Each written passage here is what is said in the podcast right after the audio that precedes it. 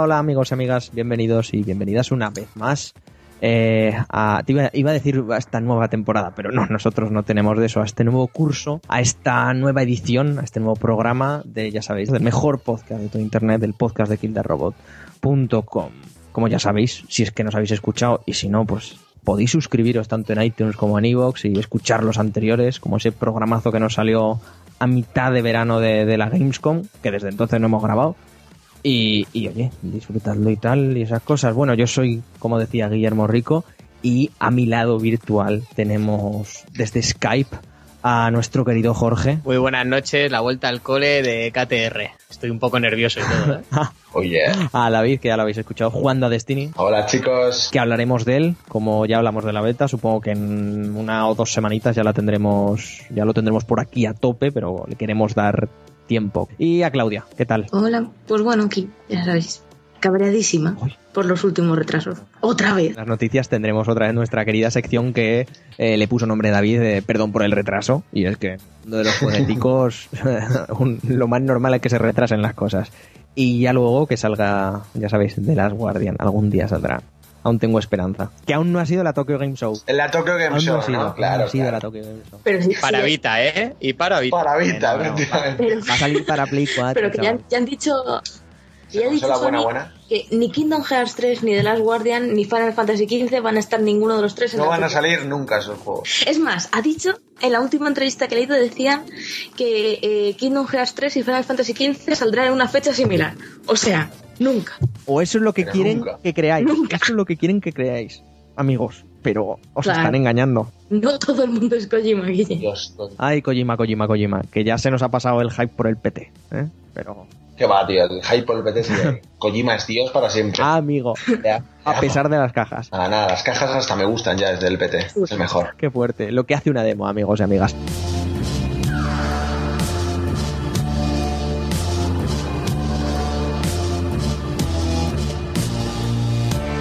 Vamos a pasar ya a nuestras secciones habituales, que supongo que ya las empezaréis a conocer, a, nuestra sección de noticias, donde elegimos las que nos parecen más interesantes de cualquier tipo de género, sabéis, de videojuegos sobre todo, pero también cine, series, etcétera, etcétera, etcétera. Y las comentaremos y esas mierdas que hacemos siempre. Recordad que nos podéis seguir en Twitter, en arroba kildarrobot.com, en facebook.com barra kildarrobot, en instagram.com barra kildarrobot, en Tumblr también estamos, que aparte lo voy actualizando poquito a poco y está muy bien que entréis, seguís, le deis a reblog y nos comentéis las cositas. Y también estamos, tenemos un Ask y también estamos en iTunes, como ya he dicho, y en iVoox. Y pronto, muy muy pronto además, porque amigos, sí amigos, ya tengo fibra. El jefe ya tiene fibra. ¡Milagro! Milagro. Eh, estaremos también en, en YouTube y esperemos que no os perdáis nada de lo que vayamos haciendo. Y ya si os gusta, pues imaginaos ya. ¿Eh? Será acojonante. O, o- o igual digo esto porque lo llevo diciendo medio año y al final no hacemos nada, que también es muy probable y muy de nuestra y muy de nuestra tónica. Pero bueno, de momento ahí estamos. Y nada, eh, también tenemos la web, que recordad, podéis entrar, que además tenemos artículos cojonudos, ya no solo con todos los resúmenes de lo que ha ido pasando en la IFA, en la conferencia pre-Tokyo Game Show de Sony, que ahora comentaremos, o también lo que pasó en, en la Gamescom, aunque también tenéis nuestro podcast, sino que además tenemos artículos y, reportajes cojonudos como el que hizo nuestro amigo y animador Borja ¿eh? de Silent Hill, que lo ha petado como no lo ha petado nadie jamás, nunca. Vamos, somos la envidia del sector. O puede que no, pero casi. Así que nada, amigos y amigas, eh, espero que disfrutéis del podcast y empezamos con las noticias.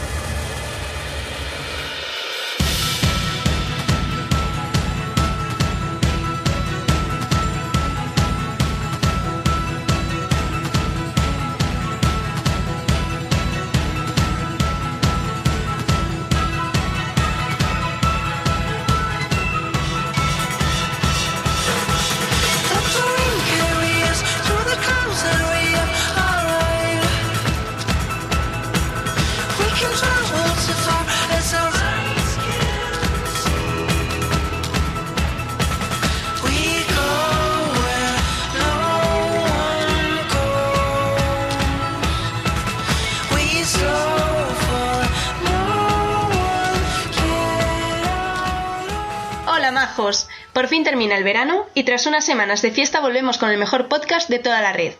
En el audio de hoy, los chicos y chicas de Kill the Robot hablarán de Guardianes de la Galaxia y de la última película de los Transformers.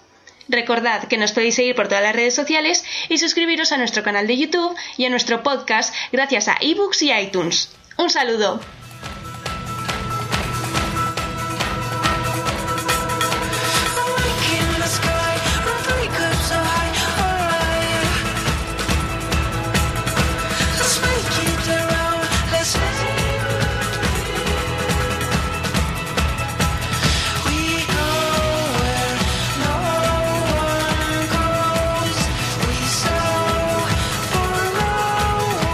Así que noticias, David. Mierda, y yo aquí con el jefe final este, bueno, da Me igual. le echarás con el Destiny y la liaremos parda.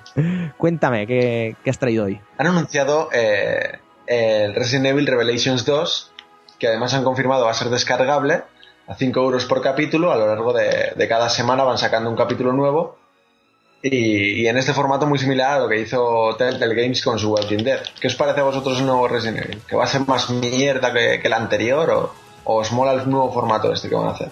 No sé, yo creo que, que los episódicos se- está claro que están de moda y por algo es. Yo creo que funciona, ¿sabes? Por el tema de que por un par de horas de juego y tal gastas más o menos poco dinero, puedes compartirlos cuando quieras y todo Sí, eso. Totalmente. Y, ade- y además, y eso, si tienen finales de estos de giro argumental ahí que te enganche y tal, El pues la cliffhanger verdad. típico. claro, es. No sé, me parece un, un buen sistema. A mí también, a mí me gusta. ¿eh? También es cierto que ha dicho Capcom que cuando terminen de sacar los cuatro, los cuatro episodios que son, que van a lanzar la- el juego en físico y tal. Sí, lo O sea, típico, también lo hacen los de Telltale y esta gente. Por O sea, eso, yo creo, yo creo que está bien. O sea, tienes para los que prefieren así, de- digital y episódico y tal, y para los que prefieren directamente comprar su juego entero con sus contenidos extra y tal. A mí, a mí me gusta la iniciativa. Y luego ya el juego, pues. Claro. La verdad. Después ya como Resident algo Evil es 6, otra.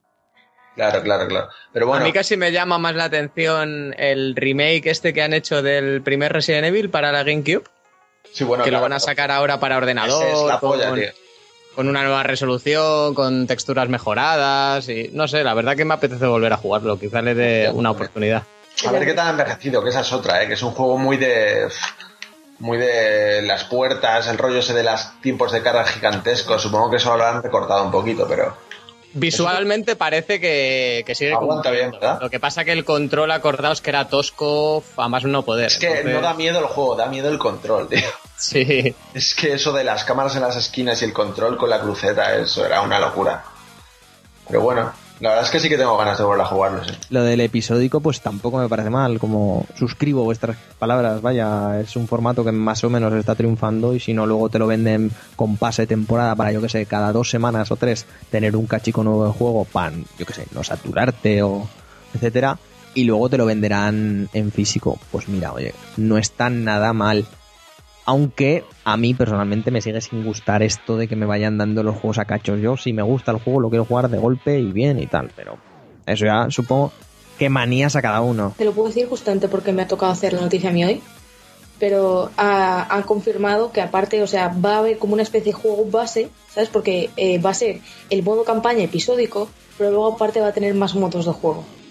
Entonces, aunque aún no se han dado todos los detalles sobre eso, pero que, que eso técnicamente vas a comprar como una especie de juego base y luego ya a partir la campaña es la que va a ser episodio. se ha confirmado si va a tener algún tipo de multijugador porque el primero ya, ya Supongo. tuvo en su eso. multi y aparte bastante decente y con bastante importancia. Lo que han dicho es eso, que va a haber más modos jugables aparte del episódico, que básicamente es un modo campaña, pero no han dado detalles sobre cuáles. Pero sí, es de suponer que un multijugador habrá. Tratándose de Capcom, al final nos quieren sacar 70 pavos por el juego, si no ya veréis. Sí, está claro. No sé, a mí no me extrañaría nada que la base esa con los modos de juego y tal te digan 15, 20 euros, ¿sabes? Y luego a partir de ahí ya 5 euros por cada episodio, una cosa así. De todas maneras, yo creo que esta saga necesita un reboot y, y cuanto antes. Es que ya no pueden tirar más del chicle. Yo creo, David, que igual, perdona que te haya interrumpido, que igual al- si ven que triunfa este pseudo reboot que quiere hacer Konami con Kojima Production de Silent Hill, igual ellos sí que se plantean rebootear la saga o alguna mandanga así. Es que es Capcom. Pero, pero a ver cuándo sale el Silent Hills. A ver cuándo sale. Esa es otra. Es el próximo de las Guardian. De todas maneras, Silent Hills también es una consecuencia de que el género de terror ha, ha vuelto. Joder, estaba muerto en toda la generación y parece que Sí, ahora totalmente. es que hay muchísimos juegos y muchísimos proyectos. A mí eso me encanta. Y lo que pasa que, Bueno, que espero que Silent Hills, ah, insisto, lo comentaba nuestro, nuestro compañero Borja en, en sus dos artículos que tiene de momento en la web. Vendrán más, por cierto, spoiler. Que quizá el juego. Hay muy poquitos juegos de terror como antes los conocíamos ahora, que son más de lo que se llama el jump scare, ¿no? El de un sustito y, ay Dios mío, qué, qué terror estoy pasando. Que no es como los anteriores Silent Hill, por ejemplo, o los, For, los Forbidden Siren o, o Sí. algo así, que era una atmósfera Pero este, muy mal. este PT es muy de eso, ¿eh? Tiene un susto o dos de estos de saltito, pero el resto es todo ambientación y meterte en un rollo muy enfermizo y comerte la cabeza. Y yo creo que eso es la está esencia. la esencia y eso está muy bien. Lo que pasa que, claro, y gusta continuando con Resident Evil Revelations 2, eh, Resident Evil hace muchísimo que perdió el rumbo de la saga y. Ah, y eso, por no decir que casi desde el 3 mm, no es la, el Resident Evil de la mansión que conocimos todos en PSX. Por, a- por así claro, es decirlo. que eso lo- Yo ya no espero para nada un, un juego de terror de Resident Evil. O sea, ya es que lo tengo súper asumido y no lo espero ni me parece mal. Lo que espero es un buen juego, porque después de Resident Evil 6, que era una, era una basura que te cagas, yo ya con, con un juego decente ya hasta me conformo. Hasta ese punto ha llegado la saga. Yo creo que además era una saga, era una saga con un nombre que te cagas y ha quedado muy mal, muy mal parada, igual que Final Fantasy.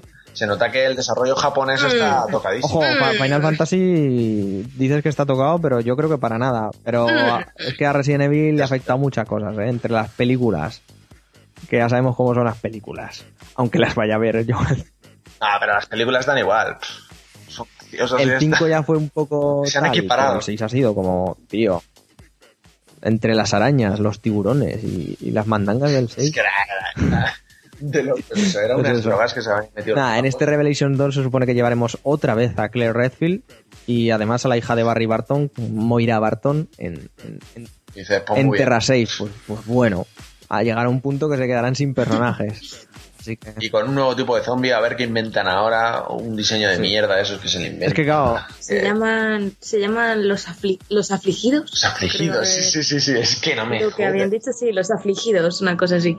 Ridículo. Y van a estar encerradas en un centro de internamiento abandonado, una cosa sí, típico escenario de terror, vamos. la fiesta de bienvenida de Terra 6, eh, dice, dice la nota de prensa. Cuando una fuerza armada desconocida salta a la oficina. Chan, chan. Madre mía. Madre mía. Bioterrorismo, amigos y amigas, bioterrorismo. Ay, Resident Evil Revelation 2. Veremos en qué nos deja, pero, o sea, en qué, en qué acaba saliendo. Pero bueno, de momento eso. Capítulos episódicos con un juego central, como bien nos ha, nos ha dicho Claudia. Y eso, a ver en qué se queda, si es un buen Resident Evil o sigue en la línea de los últimos. David, continúa con tu otra noticia que esta también iba de sagas que están un poco regulín. Sí, esta más que noticia es un poco cagarme en, en Assassin's Creed, que sabéis que me encanta cagarme en él. Porque ha salido un nuevo gameplay que han Pero luego te compras todos, cabronazo. Esto es lo que iba a decir. Nunca más. O sea, se acabó. Con este gameplay ya he dicho es que no puedo. Es que. es que me- Prométemelo. te lo juro, o sea, bueno, no lo sé. Está grabado, luego, ¿eh? luego soy lo peor, ¿eh? Pero, pero es que no podía. Es que ya solo con ver esos cinco minutos del cooperativo que han enseñado, es que es, es la misma bas- basura asquerosa de siempre. No se va a comprar Unity, se va a comprar Unity y RAW. No, no, no, a tanto lo llevo. Pero, pero es que es demencial, es que siguen con los mismos errores una y otra vez y no arreglan nada, no solo eso, sino que lo empeoran con esa interfaz de mierda, con ver cosas a través de las paredes, con una demo que se supone que es de un juego abierto, que se ve muy bien la ciudad. Te ponen una demo en las catacumbas, un gameplay que, que se ve regular para ser Next Gen. Que no entiendo cómo me pretendes vender un juego así. Y además lo haces con las mismas mecánicas repetitivas y coñazo de siempre. Yo es que no puedo. Me he puesto de más mala hostia de la que estaba viendo el puto vídeo. Imaginaos jugándolo, no. He decidido que no, que no puedo más, que Ubisoft es mierda, que es que solo sabe hacer ese tipo de juegos masivos como, como una cadena de, de McDonald's que solo sabe sacar las mismas hamburguesas una y otra vez de mierda. Es que no puedo, no puedo. O sea, se acabó Ubisoft que para mí. disfrutas, ¿eh? De vez en cuando con tu Big Mac. Eh, con bueno, eso sí, claro. de pollo. Es que McDonald's está mejor incluso. Pero lo de Ubisoft es que... uf, sin pretender defender a, a Ubisoft, creo que es la única compañía que se puede permitir quizá el sacar todos esos juegos en serie, porque lo que igual un estudio normal y corriente lo hace en tres años, ellos lo pueden hacer en 10 meses porque son, Y así sale lo porque que son sale. 50 estudios. Claro, y por eso sale un Frankenstein mal hecho que no va dirigido nada más que a un público generalista que consume mierda. Ya está. Es eso. Y, y no, no lo aguanto más. Yo ya no tengo tiempo que perder con juegos, tío. Quiero jugar a juegos que me interesen de verdad y no me voy a gastar. Pero Dave, también, también proponen la misma mierda de siempre con Assassin's Creed porque es lo que la gente quiere. Claro, es claro, porque claro. la gente lo compra, Igual porque quiere jugar siempre lo mismo. McDonald's. Correcto. Efectivamente, o sea, va a un público masivo y pues no sois el público, me acabo de dar cuenta de que no, de que no soy gilipollas y ya está, y no quiero dejarme tomar el pelo ya por esa compañía de mierda. Y es que pasa además no solo con Assassin's Creed, que es su mayor exponente, pasa en casi todos los juegos que caen en la misma mierda siempre, tropezan siempre con las mismas piedras de ese tipo. Y no, no lo soporto. Yo creo que después del éxito que han tenido nuevas IPs como Watch Dogs o ahora Destiny, yo creo que las compañías poquito a poco van a ser menos reticentes, pues eso, a, a dar el salto y a atreverse con propuestas nuevas, que yo creo que es también lo que la gente pide para la nueva Sí. generación. Sí, pero, pero yo que sé, Watch Dogs es una nueva IP, pero Hombre, caen las mismas cosas que siempre cae Ubisoft, que son eh, a querer abrir el juego a muchísimo público sin querer centrarse en, en un objetivo artístico primario, que es lo que hacen las grandes, los grandes juegos, ¿no? Y, y le pasa a Watch Dogs, que se nota que hay 20 estudios metidos ahí, que uno le ha dicho tú haz eh, las animaciones, tú haz las mecánicas y, y las misiones por un lado, y pff, que da lo Pero que es queda. que con, juegos tan grandes no sería sentido. imposible. Con juegos tan grandes sería imposible hacerlo de otro modo. Jorge, o sea, mira GTA. Es un sandbox y, ¿Y cuánta gente trabaja en un GTA? Miles de personas. ¿y cuánta gente trabaja en un Assassin's Creed, ojo, eh, que trabaja muchísima gente, pero claro, es que es un juego que nace desde un estudio grande que les dicen queremos vender tantas copias este año y el año que viene más y el año que viene más. No hay ningún sentido artístico, no hay. Y Ese es el ya- problema. claro. Que tienen que ir año tras año sacando el, el producto, sea como sea. que los que, lo tienen la idea o bueno el, el concepto en las manos son las, las multinacionales y las grandes los directores sabes no la gente que crea y que, y que tiene una visión que, que quiere sacar ahí los, los que mandan y los que crean el juego al final son los directivos y esos son los que los que pff, a mí me importan tres cojones claro y sale lo que sale No sé, de, eh, yo creo, yo creo que eso es muy subjetivo. O sea, eh, sí, a ver, que las, que las sagas degeneran con el tiempo, que van perdiendo, que cuando las masificas de ese modo, pues acaban convirtiéndose en eso, productos genéricos. Sí, es cierto, ¿vale? Pero es que si eh, podemos eh, a ver, es como antes estaba debatiendo y tal con los de con los de la web sobre el tema este de lo que ha dicho el, el Forges. Eh, ya sabéis la polémica que ha habido por la Cuéntala, cuéntala. la tira cómica esta donde decía que Destiny y tal, que era... Bueno, pues básicamente ha hecho Forges una tira cómica, ya sabéis, el... el... Ay, ¿cómo se llama? Bueno, el que dibuja lo- las tiras cómicas del país, El humorista gráfico del país. El que hace dibujitos de mierda. el que hace las historietas del país. Eh, pues ha hecho una tira cómica en la que se ha metido a fuego con Destiny, ¿sabes? Diciendo que eso, que todo el dinero que se había invertido en Destiny, porque Activision ha, ha comentado hoy, ya diciéndolo de paso, que, que en 24 horas ha registrado 500 millones de dólares de ventas de, de Destiny, que es pues una barbaridad. Y bueno, el Forges ha hecho sangre de esto diciendo que, que eso y la gente, bueno, no, no sé muy bien cómo hace, pero diciendo, era en plan de que había dos tíos hablando y no decía tal, pues que se han gastado esto diciendo que los videojuegos son arte. Y decía algo, y nosotros parados, o una cosa así, no sé. No me acuerdo ahora Pero, muy ¿Qué bien. puedes Es esperar de mejor un ya señor que buscarlo tiene... o lo que sea. Eh, Clau, ¿qué puedes esperar de un señor que tiene 72 años? 72 años. Es un Ya. fruto seco. Este hombre no sabe ni lo que son los videojuegos. exactamente Precisamente lo que digo es que esta es una persona muy influente. Y probablemente he oído que se han gastado ese dineral, ¿sabes?, en un juego de disparos. Y ha hecho, ¡buah! Un juego de estos de disparos, de estos que juegan ahora los niños y después van salen a matar gente. exacto total ¿Sabes? Estás Y el problema es que cuando eres una persona que tienes esa, esa influencia, no te cuesta nada buscar Destiny en Google y ver de qué va. Es que no te cuesta absolutamente nada. Tengas 50, 70 o 90 años. Y esto es así porque los videojuegos ya no son matamarcianos. Y si bien eh, parece que los videojuegos que todavía están, eh, como es una industria tan joven, ¿sabes? Eh, parece que mm, está ahí, todos, nosotros sabemos perfectamente que hay arte realmente en los videojuegos. O sea, son mucha gente trabajando, muchas horas, muchos detalles. Hay videojuegos que se ven mejor y tienen mejores guiones que muchas películas. Y sin embargo, el cine, ¿por qué los Mercenarios 3 se, se encuadra dentro del arte y es de que las no es arte. Es que el arte. Es En que, general, claro, para no hay que que englobar las cosas. Destiny para mí no es arte tampoco, aunque tenga muchos artistas ahí. Y los mercenarios no. Y es que, es que lo del arte es tan amplio. Claro, no sé, pero te quiero decir, pero que... que- Otro Pero si es de- cultura, de tío. poner- Si es un producto sí, cultural. Eso sí. Claro, es que es, es, es, es un tema es un tema muy subjetivo, es un tema muy subjetivo y Sí. decir que Destiny no es un producto cultural, pues bueno, es Ah, como y si más yo voy cuando a es un producto digo, en el que trabaja ya, pues, gente los de- todas las partes del mundo, ¿sabes? Que eso, joder, es Sí, un medio súper Claro, globalizado. pero el tema ya no es meterse en arte o no, sino el, el señor Forges criticaba el que se llame a eso un producto cultural. Que lo es, realmente lo es. Lo que pasa que lo, lo que decís, un, un señor de 72 años, que no por el hecho de que tenga 72 años, sino que desconoce, creemos todos, Ojalá sus nietos se lo pidan por Navidad. totalmente. Es que lo de hablar sin tener Pero- puta idea lo hace Pero- todo. y, Lo, que más es el hecho eso de que siendo una persona tan influente, lo menos que tienes que hacer es coger y buscar en Google antes de decir eso y por eso le está cayendo la que le está cayendo. No, es que si no has jugado un puto videojuego en tu vida, pues no hables de ello y cállate la puta boca, ¿no? Y ya está.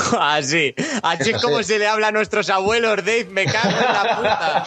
No, La pero, que te han dado tus padres. Me cago en Soy una mala persona. pero vam- vamos a ver, yo entiendo que es, que es una persona mayor, vale, perfecto, pero... Ay, es que no, es que si, si, si, si sabes que eres una persona tan influente y trabajas en un medio, porque esto lo dice el ABC, ¿sabes? Y, o lo dice la razón, y madre mía la que se habría montado. Si esto lo dice cualquier otro, eh, otra persona de, bueno, cualquier otro hacedor de historietas, de cómicas, como lo queráis llamar, seguramente habría pasado desapercibido, habríais dicho, bueno, pero que lo haga esta persona tan influente en un medio público, ¿sabes? Que lee un montón de personas, precisamente la inmensa mayoría no habrá jugado nunca un videojuego, pues es que no ayuda a una imagen que lo- las, las desarrolladoras se están esforzando mucho en cambiar. Y a eso voy. Pero en realidad estábamos hablando de Assassin's Creed. Esto señor se morirá y, ya está. Y nos libraremos de esta gente. Se irán muriendo, ¿sabes? Hacen viejos y se mueren y quedamos nosotros que les jodan. ¿Cómo ha salido esto de lo de Assassin's Creed? se ha ido la cosa. Eh, respecto a lo de Forges, nada, lo que os quería terminar de comentar. Que hombre, sí, es el problema único ha sido que el señor, mm, yo considero o quiero creer que no sabe nada de la industria del videojuego, ni de cómo funciona, ni de los costes de desarrollo que tiene un videojuego, etcétera. Y por eso lo ha criticado y porque igual sigue pensando que los videojuegos siguen siendo, yo que sé, el Contra, por ejemplo, o el Metal Slug, o alguno de estos de, de esos, de esos años de, de, de, de la polka. Creo yo, creo yo, ¿eh? No, no, no me hagáis demasiado caso, pero bueno. Ah, sí. Pero si de, si, si de eso no tiene, no tiene nadie dudas. Pues, ah, pues a eso me refiero y, y suscribo lo que ha dicho David. Si no sabes torear Manolete, no te metas. Básicamente. Así que nada, estamos con Assassin's Creed. David ha terminado con la noticia de que la demo le ha defraudado y le ha indignado más que los de Sol. Tú ibas a traernos también algo de, de, de Assassin's Creed, Claudia. Cuenta, cuéntanos. Cálmate, cálmate, voy a responder a David. Vale. Lo que te estaba diciendo antes es que no puedes buscar arte en un producto, sobre todo como un Assassin's Creed, que está hecho para el puro entretenimiento. Las mecánicas no cambian porque las mecánicas gustan. Las mecánicas llegan a ser cansinas llegado a cierto punto. Sí, pero la gente se queda por lo demás. Algunos quieren saber cómo sigue la historia realmente les gusta la historia de Assassin's Creed, ¿sabes? Y otros simplemente quieren entretenerse pues haciendo parkour. Es que es eso. Y si encima se ve un poquito mejor, ¿sabes? Porque en lo que, lo que viene siendo hasta ahora la nueva generación, los gráficos, hay jueguitos que destacan y hay otros que no. Que no. Que todavía se nota que tienen, necesitan un añito más para esas cosas. Y no sé, yo creo que juzgar el juego por la demo, por empezar, está mal. Ahora, estoy seguro de que Assassin's Creed Unity no va a ser ni mucho menos lo que esperábamos con los primeros trailers. Eso, fijo, seguro. Pero no lo sé, mira, ahora, ahora precisamente con, la, con el lanzamiento de Destiny está Ubisoft haciendo publicidad a tope de, de Division. Pero de aquí a que salga de Division, veremos cómo se ve de Division. ¿Sabes? Eso es ya. como todo. No sé, a mí Hay que no. venderlos. Hay que venderlos. Pero yo ya no soy su público, es un público pues que no le interesa lo que a mí ya, claro. Le interesa pff, la mierda. es que no, es que no. Em, Son muy malos. Yo me voy a comprar los dos. Ya te conozco ya. Yo me voy a comprar los dos. Yo no puedo, es un placer culpable. Cállate, por favor. No digas nada.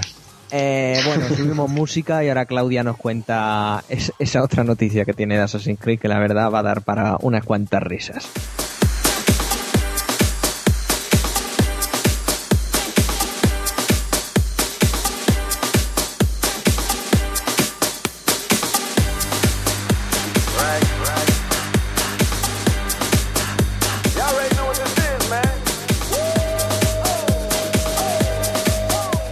Cuenta, Claudia, eh, ¿qué, qué- qué- qué ibas a, qué ibas a comentar? Que, que era poco menos que gracioso. Pues yo ya que, hemos, ya que hemos hablado de arte y de productos culturales y tal, tal, tal, vamos a saltar del Assassin's Creed en la consola al Assassin's Creed en el cine. Y es que ya por fin se han, han salido... Joder, claro. Me quieren matar. han salido más detalles de la nueva película de Assassin's Creed, esa que lleva ya como dos años o algo así, que vamos hablando de ella y tal, y que dio un empujón fuerte, ¿sabes? El año pasado cuando se confirmó que Michael Fassbender iba a ser el encargado de producirla y además protagonizarla. La cosa no pintaba tan mal, dice, si Michael Fassbender está metido en el proyecto, pues lo creas o no, algo puede salir de ahí. Aunque sea una película de videojuegos, aunque sea una película de Assassin's Creed, y además que no, ya dijeron que no iba a estar basada en ninguno de los juegos, sino que iba a ser completamente nueva. Quién sabe, algo se puede sacar una de ahí. ser- Ahora, han salido los nuevos detalles. Hay, hay- tengo unos sentimientos encontrados al mismo tiempo, es como guay, bien, España. La película se va a rodar y se va a ambientar en España, concretamente en la España del siglo XV en plena Inquisición. Y puede salir algo nuevo, pero conforme van saliendo los detalles es que ya es cuestión de risas. Os cuento. La película tiene previsto estrenarse el 7 de agosto del próximo año, por lo que la- el rodaje debe, estar- debe empezar ya en breve. Se ambientará y se rodará aquí en España. Y eso iba en el siglo XV. Eh, Fassbender hará de dos personajes. De, eh, de un tal Michael Lynch, que será el nuevo usuario del Animus. Y luego de su antepasado, que será Aguilar de Algarrobo. Adiós. Aguilar de Algarrobo.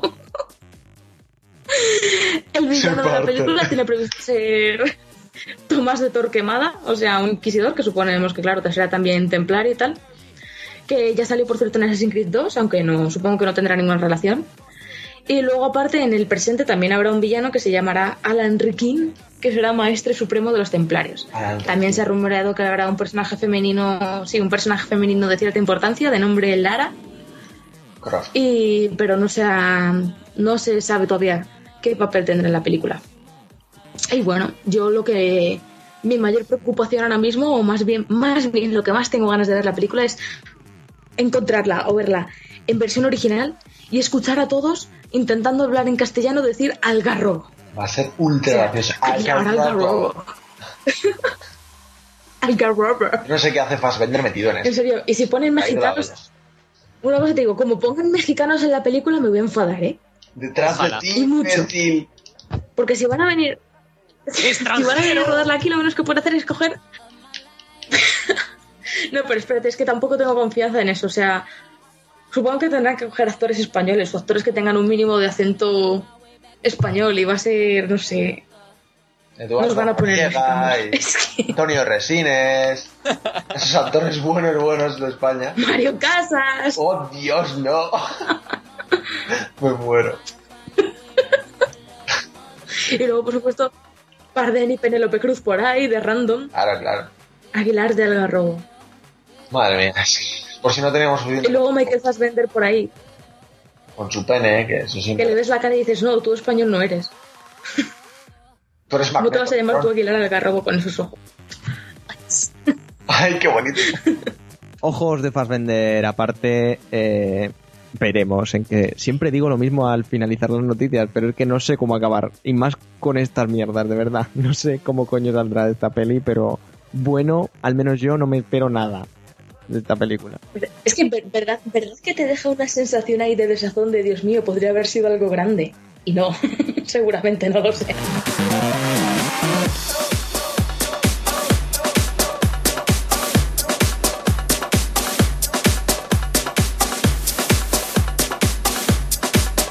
Ubisoft y sus sagas, ya sabéis que se retrasó Rogue a, a noviembre junto a Unity y Dragon Age Inquisition.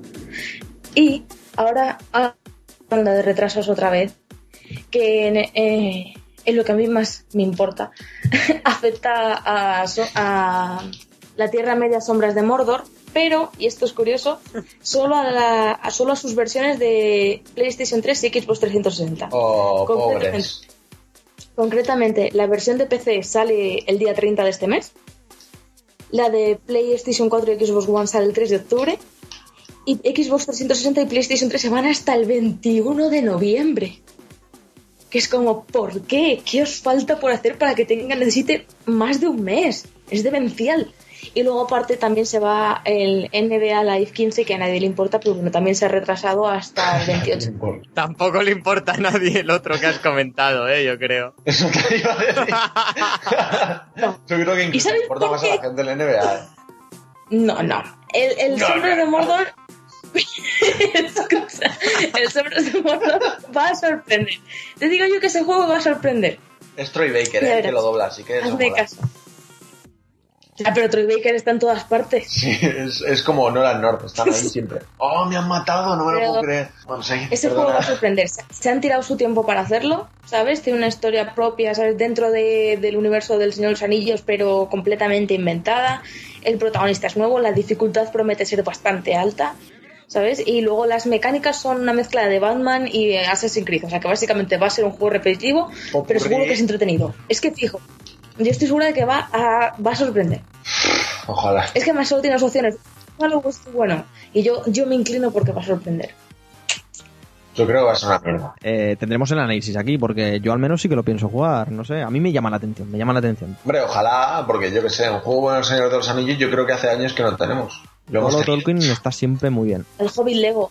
El de Hobbit del Es que los de Lego son amor. Además, eh, es verdad, bueno, no es una noticia per se, solo voy a dar el apunte, pero el, el próximo Lego, Lego, que va a ser el Lego Batman 3, va a ser el primer juego de, de la franquicia, Lego, que va a, que va a tener DLCs y, y un pase de temporada. Esperemos que no, esperemos que nos sesguen los juegos a, la Teniendo en cuenta más. que hasta, que hasta ahora Super, Super Mario tiene DLCs de mierdas de Mercedes y esas cosas ya ya. Eso no lo hemos, eso no lo hemos comentado, eh, Jorge, el DLC de Mercedes. Cuidado. Bueno, eh, subimos un momentín también música para desengrasaros un poquito. Y ahora volveremos con lo que ha presentado Apple ayer. Madre mía, que se le ha ido la pinza a la peña. Fuerte, fuerte, fuerte.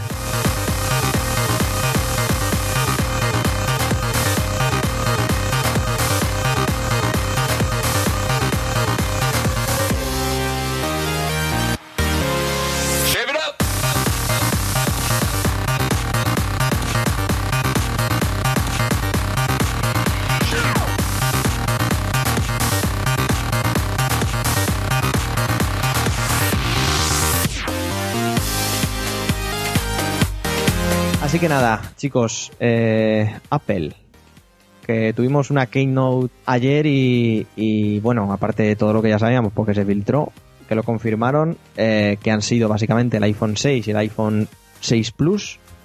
También presentó el Apple Watch, su rumoreado y por todos querido, no lo sé, eh, reloj inteligente, smartwatch de pulsera. No sé qué, qué pensaréis de todo lo que ha presentado Apple aparte del iOS 8 para sus móviles, que será compatible hasta el iPhone 4S. Eh, un sistema de pago NFC va a intentar hacer eh, eso de pagar con el móvil y pagar con tu reloj también inteligente. En eso que fracasó Google, veremos que le, eh, eh, veremos qué les sale. Eh, en lo que han llamado Apple Pay. Aquí evidentemente somos España y no va a llegar hasta dentro de tú a saber cuándo, pero Pero lo La mejor de todo fue cómo intentaban venderte la tecnología NFC como si fuera algo totalmente revolucionario, como si lo hubieran inventado ellos, tío. Y eso lo lleva hasta el gamepad de la, de la Wii U, tío. la tecnología NFC, pero no la tecnología NFC para pagar. Cuidado. Oye, pero está para Tío, eso, que tío. es Apple, Mira, que lleva una Eso- eso- manzana, tío. Eso de querer fusionar el móvil y la cartera para que cuando te lo roben ya se lleven las dos cosas de paso, me parece una gilipollez. O sea, confundimos ya un avance tecnológico que, que lo llamamos progreso y en realidad no lo es. No lo es. O sea, ¿quién fue el genio que dijo tener el móvil y la cartera todo en lo mismo es una buena idea? No, no lo es. no sé, la gente del Unibody. Que, bueno, toda esta tecnología está claro que podrás bloquear tu móvil por si te pasa eso que tú has dicho, Claudia, eh, que te lo roben o cualquier cosa. Y se supone que Apple ha aplicado o va a aplicar cuando esté disponible el servicio unos protocolos de seguridad extremos. Aunque sabiendo esos leaks que no voy a comentar porque me parecen un tema asqueroso totalmente, que ha habido en las últimas semanas y que han mojado a Apple y sobre todo a su seguridad irrisoria en un pozo de mierda bastante gordo del cual no hablaron en la Keynote. Oye, una, una, voy a pensar en alto, ¿vale? ¿Soy la única persona que no se ha fotografiado los cojones o qué, tío?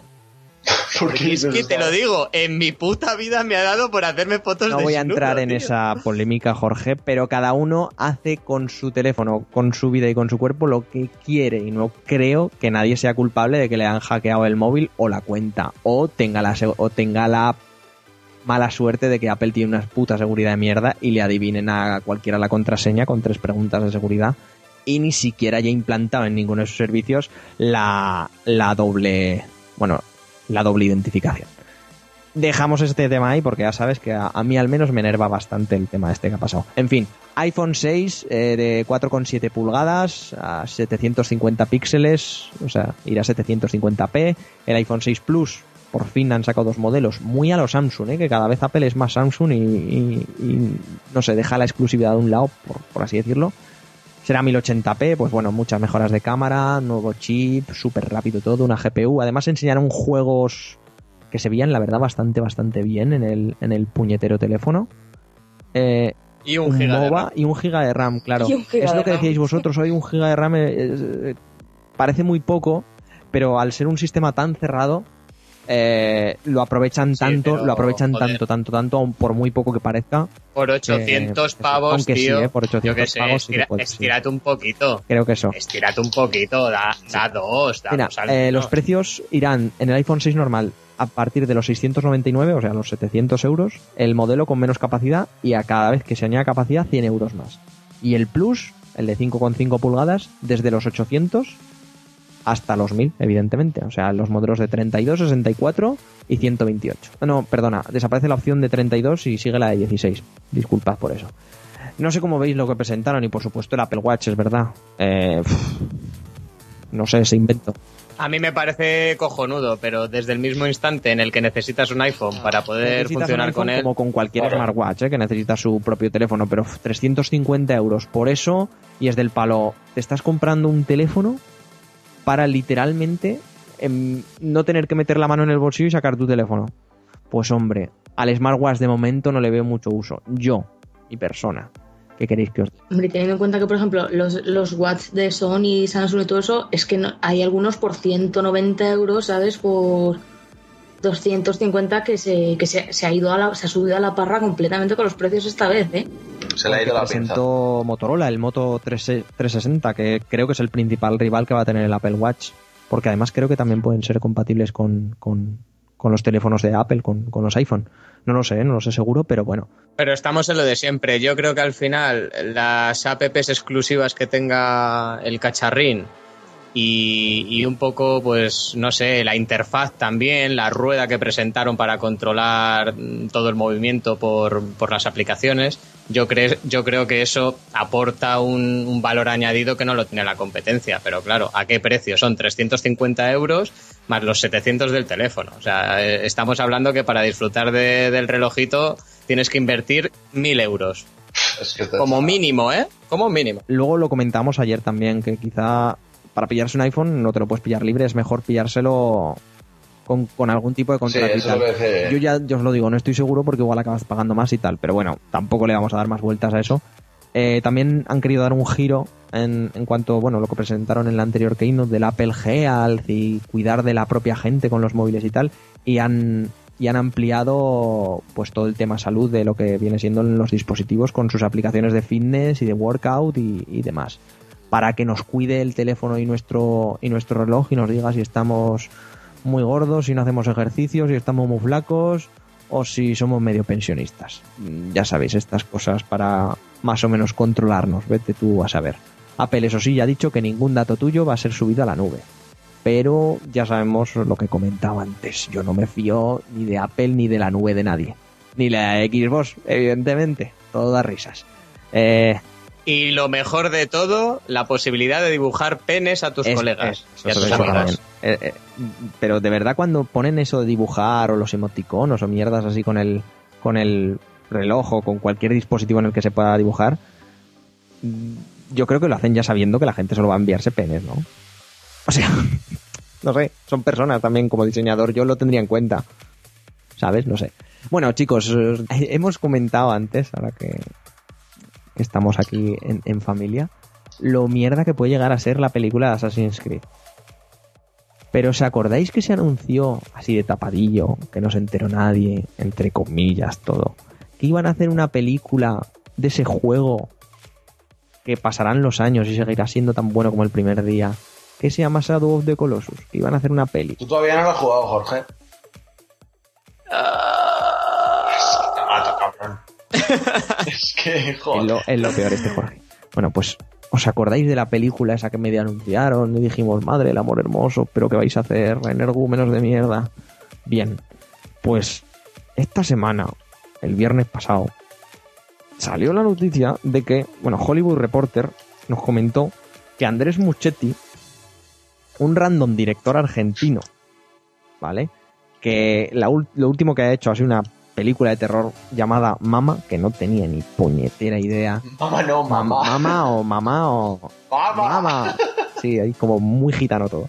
Bueno, eh, ¿qué es lo último que ha hecho? Va a ser el nuevo director de Shadow the Colossus. Va a sustituir a, a Josh Trank, que es el que, el que ahora mismo está trabajando, eh, me saldrá, en Los Cuatro Fantásticos y que hará algún spin-off de la Guerra de las Galaxias.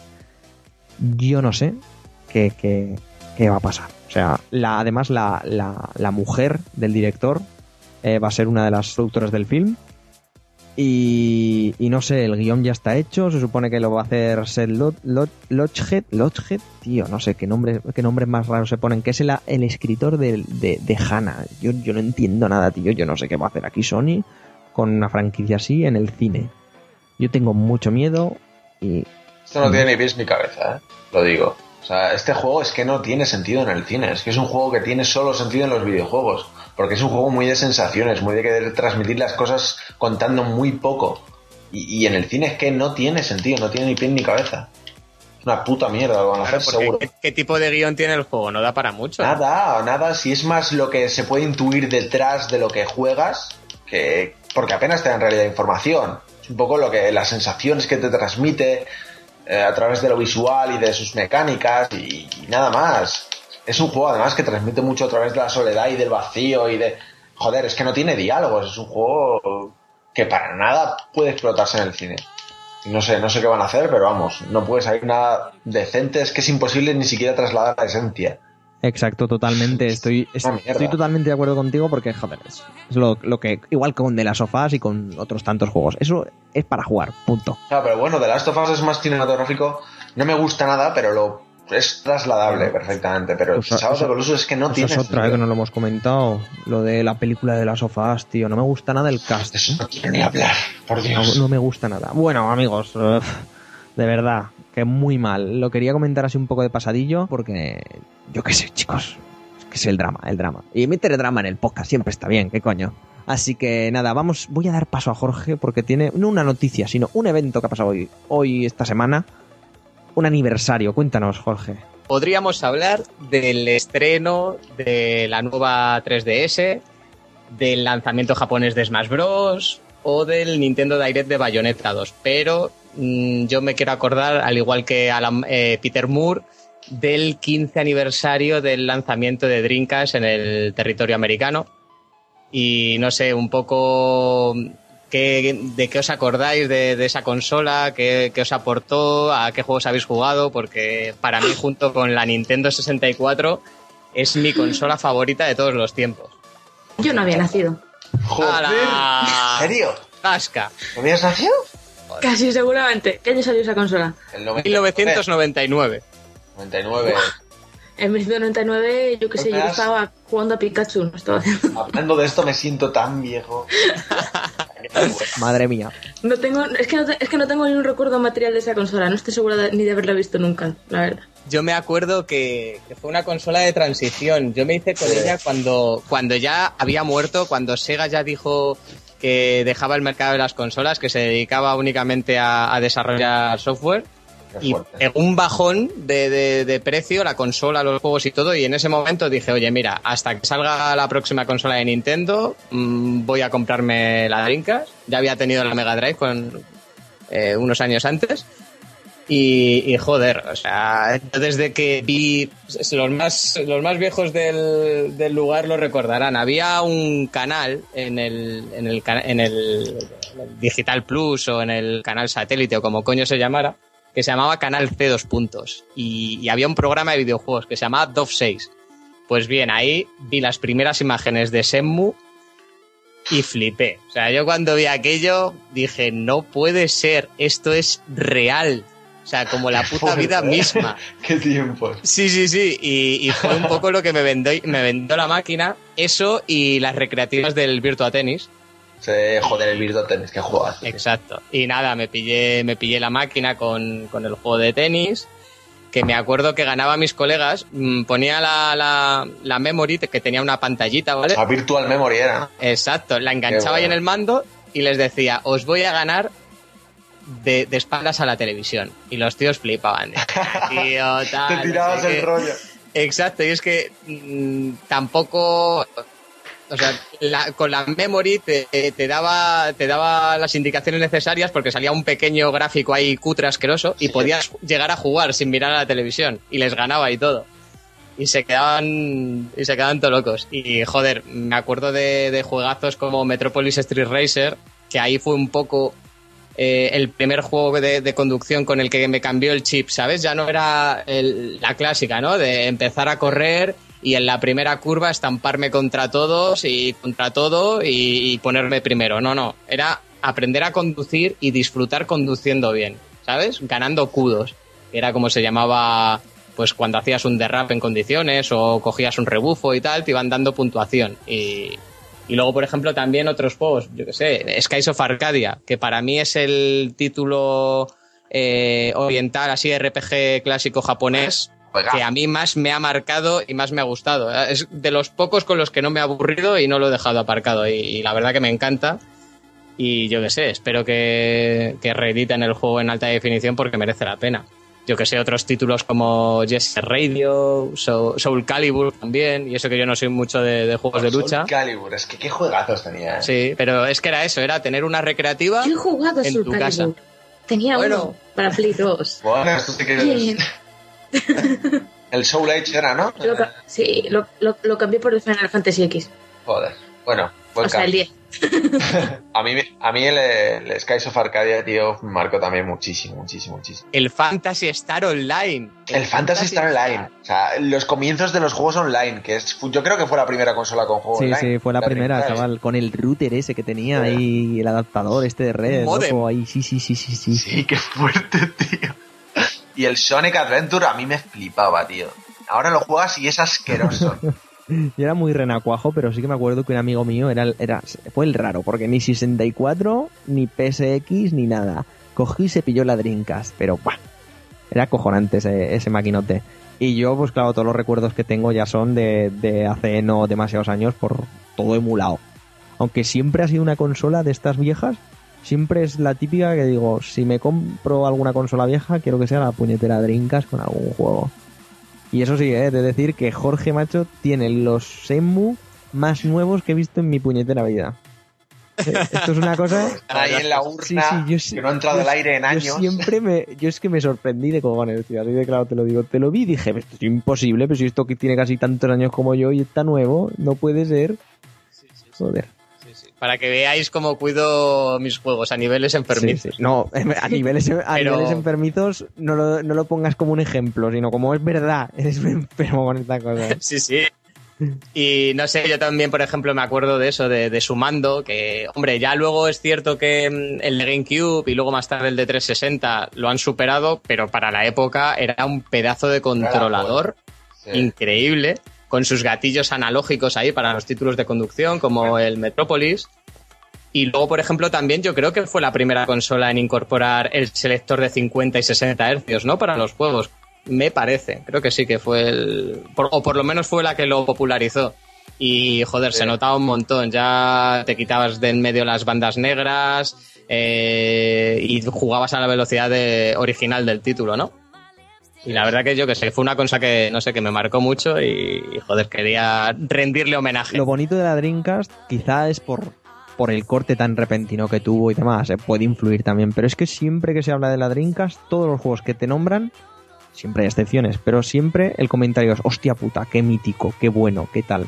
Eso siempre es una cosa que, que, que me gusta reseñarla, porque mola muchísimo. Y lo que ha dicho, lo que ha dicho David, el Skies of Arcadia, lo mejor. La- Fue la caña, sí, sí. Y los Shenmue y todo. Hay muchos, hay muchos. El Crazy Taxi, tío, era la caña también. Lo bonito de la Dreamcast es que, bueno, y prácticamente todas las consolas de Sega, porque es así, es que era una puñetera recreativa en tu casa. Era, era Dios, eso es Dios, sí. Sí, total. Di, Jorge, di. No, que os iba a contar un poco cómo fue la defunción de mi consola. Cómo murió. Oh, ¿Cómo murió? A ver. se la comió el perro. Pues nada, un verano random hace ya unos cuantos años. Fui a nada, a enchufarla, a, pues eso, a echarme unas partiditas, a rememorar viejos tiempos con Semu y compañía. Y es que fue enchufarla, me vino un olor a quemado que flipas, ahí tóxico, asqueroso, y casi prendo la puta casa, ¿sabes? Porque salió ardiendo la fuente de alimentación y desde entonces la, la apagué y la tengo metida ahí en una. En, en- como en una vitrina donde tengo el resto de consolas antiguas y eso. Y, y estoy esperando a, no sé, a comprarme una nueva máquina o a tratar de reparar esta porque lo que dice Guille, que me apetece volver otra vez a, a, a jugar a la Sí, sí, eso está claro. Si, si os atrevéis a, toquetear un poco con el tema emuladores y demás, que sé que algo, supongo, vaya, que algunos y algunas de vosotras que nos escucháis eh, lo habéis hecho ya, os aconsejo muchísimo bajaros cualquier emulador de, de, de, Dre- de Dreamcast, por ejemplo, y, y que uséis ICE, una extensión que tiene eh, custom, evidentemente, para Steam, que lo que hace es añadir los juegos, evidentemente tienes que meter un pelín de código, pero nada fuera de lo normal, lo puede hacer todo el mundo, es meter todos los juegos y toda la ROM que tengas en tu ordenador a Steam, metiéndolos en tu biblioteca y tal. Está súper bien, te organiza los juegos excelente y oye, te inicia el emulador de cojones y fabuloso, chicos. O sea, lo mejor ICE para, para Steam, ya lo veréis, además es totalmente gratis, es muy fácil de poner, es muy fácil de instalar y yo qué sé, pues lo que hemos dicho, que te quieres jugar un Skies of Arcadia o que te quieres jugar un Shenmue o tal, pues oye, tenerlo en tu biblioteca de Steam ahí todo bien ordenado, bien puesto y, y e iniciarlo de tres clics es, es una... es lo mejor, vaya. Y eso, 15 años desde, desde la Dreamcast, qué cosas, ¿eh? Nos hacemos mayores, joder. Bueno, yo no tanto como vosotros, que Guillermo en esa época solo tenía siete añitos, pero, pero vaya, sí. Yo Hace mucho tiempo. me acuerdo de, de de Carlos Moyá, tío, en el Virtual Tennis. Me parecía fotorealista, o sea, yo flipaba con eso. Y ahora lo ves y es que dan ganas de llorar. Se ha retirado ya Moyá, ¿sabes? Es que es muy fuerte.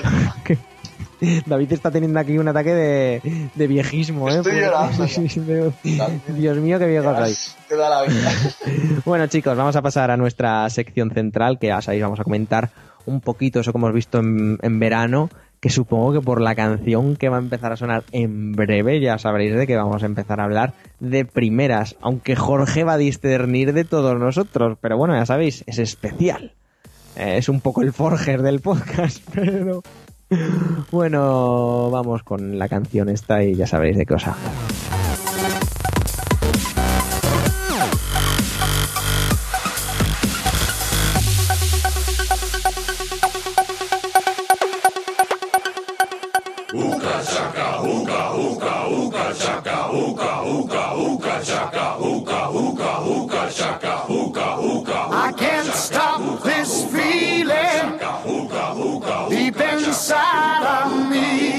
Girl, you just don't realize what you do to me.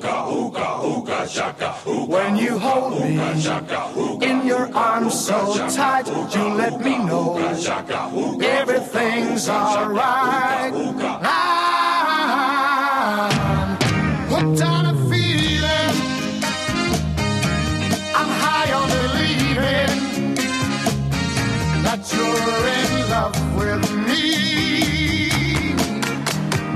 Que nada, amigos y amigas, Guardianes de la Galaxia, ya lo habéis adivinado, ¿no? ¡Ah! Awesome mix. Vaya truño, joder. Por amor de Dios.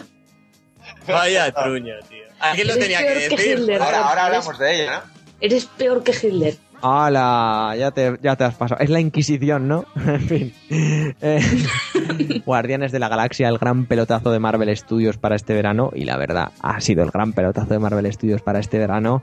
Eh, y una película que, que o te encanta o no te o no o te encanta qué coño que, que no, no eso. Ya está. o te puede encantar un poquito menos pero te sigue encantando no como Jorge por favor eh, ¿qué, qué ha pasado Jorge qué ha pasado antes de comentar la Yo creo película que ni a Jorge ni a mí nos encantaba. ¿eh? A ver, tened, que vaya por delante que yo no tenía ningún hype, ni sabía nada de la película, ni sé nada de los cómics, ni nada. Yo simplemente nadie fui, sabe nada de los cómics. yo fui con el objetivo de entretenerme y ya te digo que a mí me parece una película bastante mediocre. Wow. bueno Mm, Pero también es cierto que yo soy un señor mayor y que ya le pido otras cosas al cine. ya, ya le pido otras cosas al cine eso suena tan ah, Claro que sí. tan ah, qué mal qué mal, qué mal. ¿Qué le pides, qué le, qué le pides al cine, Jorge? ¿Qué le pides al cine de Que una superhéroes? historia que me conmueva, que me remueva ahí algo por dentro. Ahí está, Jorge. Ay, qué bien. qué esto no me dijo nada, sí, vale. Y aparte, Tío, sentir, es una tío, peli ya es una está. peli de superhéroes ¿Qué? Pero hay pelis de superhéroes que te pueden hacer. Lo que dice Jorge, removerte por dentro, ya sea no en el plano más emotivo, sino en mil planos, en divertirte, en, en emocionarte de la tensión. de- Pero pre- precisamente por ello hay, tienes tu trilogía de Nolan y luego tienes películas como esta que vas a reírte y vas a pasártelo bien y a ver un montón de explosiones, pero en plan guay, en el espacio, ¿sabes? vale, esa es otra. No me hizo nada ni puta gracia. También es cierto que yo tengo un, un humor un tanto peculiar, pero es que es eso, creo que solamente me reí una vez en toda la película. Eso sí, los niños de 10 años que estaban a mi lado se descojonaban. Es que es eso, a mí me pasa un poco igual que a Jorge. O sea, a mí me ha gustado, pero la primera mitad me parece un humor de niños totalmente. O sea, es que no me hacía gracia porque me parecía un humor muy tonto. Luego sí es verdad que tiene un par de puntazos y se les coge cariño a los personajes. Bueno, está bien la peli, pero... Pero de ahí al pelotazo que le han puesto diciendo mejor de Marvel, esto es la hostia. Nada. No, no, no. A- Yo, por ejemplo, sigo prefiriendo Los Vengadores. Hombre, ¿dónde va a parar? Y eso que los Vengadores yo la he criticado, pero es mucho mejor. A mí de Marvel hoy por hoy me parece que lo mejor que tiene son Los Vengadores. A mí el Capi, el Capi Pero- me gusta mucho. ¿Cuál? ¿El 1 o el 2? Porque el 1 No, no, el Capitán América, la última, la que hablamos aquí, la del Ah. soldado en bien. aún la tengo pendiente de acabarla, que siempre me quedo dormida. Pero bueno, Joder. Otra puta mierda. es que me la, po- Ah, me, me la pongo a horas, me la pongo horas tardías, ¿eh? Eso, es que Claudia se la pone a horas intempestivas en plan a las 4 de la mañana o así, entonces es normal que se quede dormida la Sé lo que es. Ah, el Capitán América y no, no, no son horas. Pero, pero me pareció que la peli, la peli me está bien hecha, ¿sabes? Eh, parece que, que no, pero se desarrolla bien y todo eso, aunque al principio puede ser un poco lenta, pero es precisamente porque tiene que explicar a la gente lo que son los Guardianes de la Galaxia, porque ni Dios sabía quién eran los Guardianes de la Galaxia. eso, eso, eso es Javier Marquina, tal vez. Javi, Javi, Gabri, Seguro. Javi, Gabri y, y lo que decía yo también, pero por, por leer los cómics Marvel desde hace la tira de años. Es más, los Guardianes de la Galaxia per se eh, se crearon ya en el 68. Fíjate, hace dos O sea, días. que es que es un, eso, es un grupo de superhéroes muy, muy, muy antiguo. El problema es que no es un Spider-Man, no es, yo que sé, en el caso de C no es un Batman, no es un Superman, no es un Capitán América. Y claro, a veces aparecían en los Vengadores, a, a veces aparecían en los X-Men, a veces, yo que sé, pues aparecían en los crossovers estos gigantes que hacen. Pero claro, hasta, hasta la primera serie que fue Guardianes de la Galaxia, que se creó en 2008, cómics propios que hayan venido aquí no tuvieron. Tuvieron una primera serie de unos sesenta y tantos, creo que eran 62 o 61, y luego pues apariciones esporádicas en algún que otro cómic. Pero a partir de ahí, claro, que lo conociera la gente, pues no.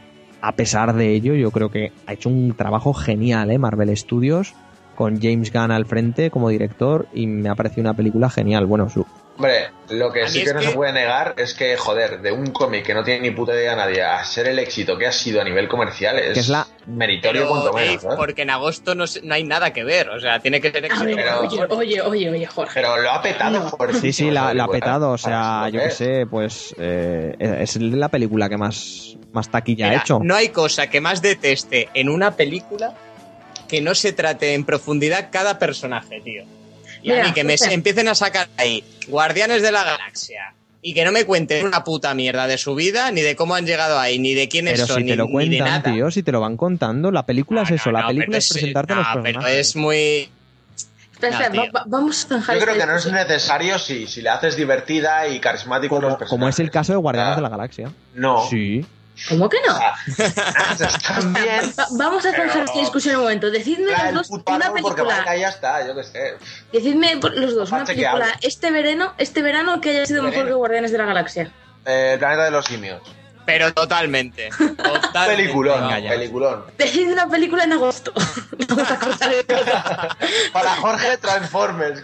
En serio, Transformers. hostia. Luego, Cierto. Luego hablamos de Transformers, Disfruté Jorge. bastante más. Luego hablamos de Transformers. Disfruté bastante más con, tra- con Transformers 3, 4 o 5, la que sea, La que sea, tío. que, que con esto, ¿eh? Ah, O sea, porque fui a verla con mi hermano, que, que es fan absoluto de, del, del rapero expresidiario este de- del prota. Y joder, la verdad que me gustó bastante, ¿eh? Y me reí bastante más. También cabe decir. Por de Transformers sí que es Ahora para hablamos morir. de Transformers porque vaya tela, Jorge, con lo tuyo vaya tela. El caso, el caso de Guardianes de la Galaxia es que yo no creo que no se le puede decir que sea un bodrio ni mucho menos. No es un bol. No, no es un bodrio. Hay películas mejores, evidentemente, pero yo creo que Guardianes de la Galaxia, de la Galaxia cumple Las perfectamente hay con peores. Vamos a dejarlo ahí. Es una película, es Hay bonita. tanto friki que, que ensalta las películas cuando pues no pasan de una película entretenida y ya está. Y la peña lo pone como, Dios mío, qué guapa. Venga, hombre. Es una, Bien, es- pero es ya una- está. es una película muy original, está, está bien, eso no lo puedes negar. No puedes llamarlo que es un- no puedes decir que es una mala película porque no. No, yo no estoy diciendo que sea una mala película. Digo la, la gente que la ensalza en exceso cuando pues no lo merece.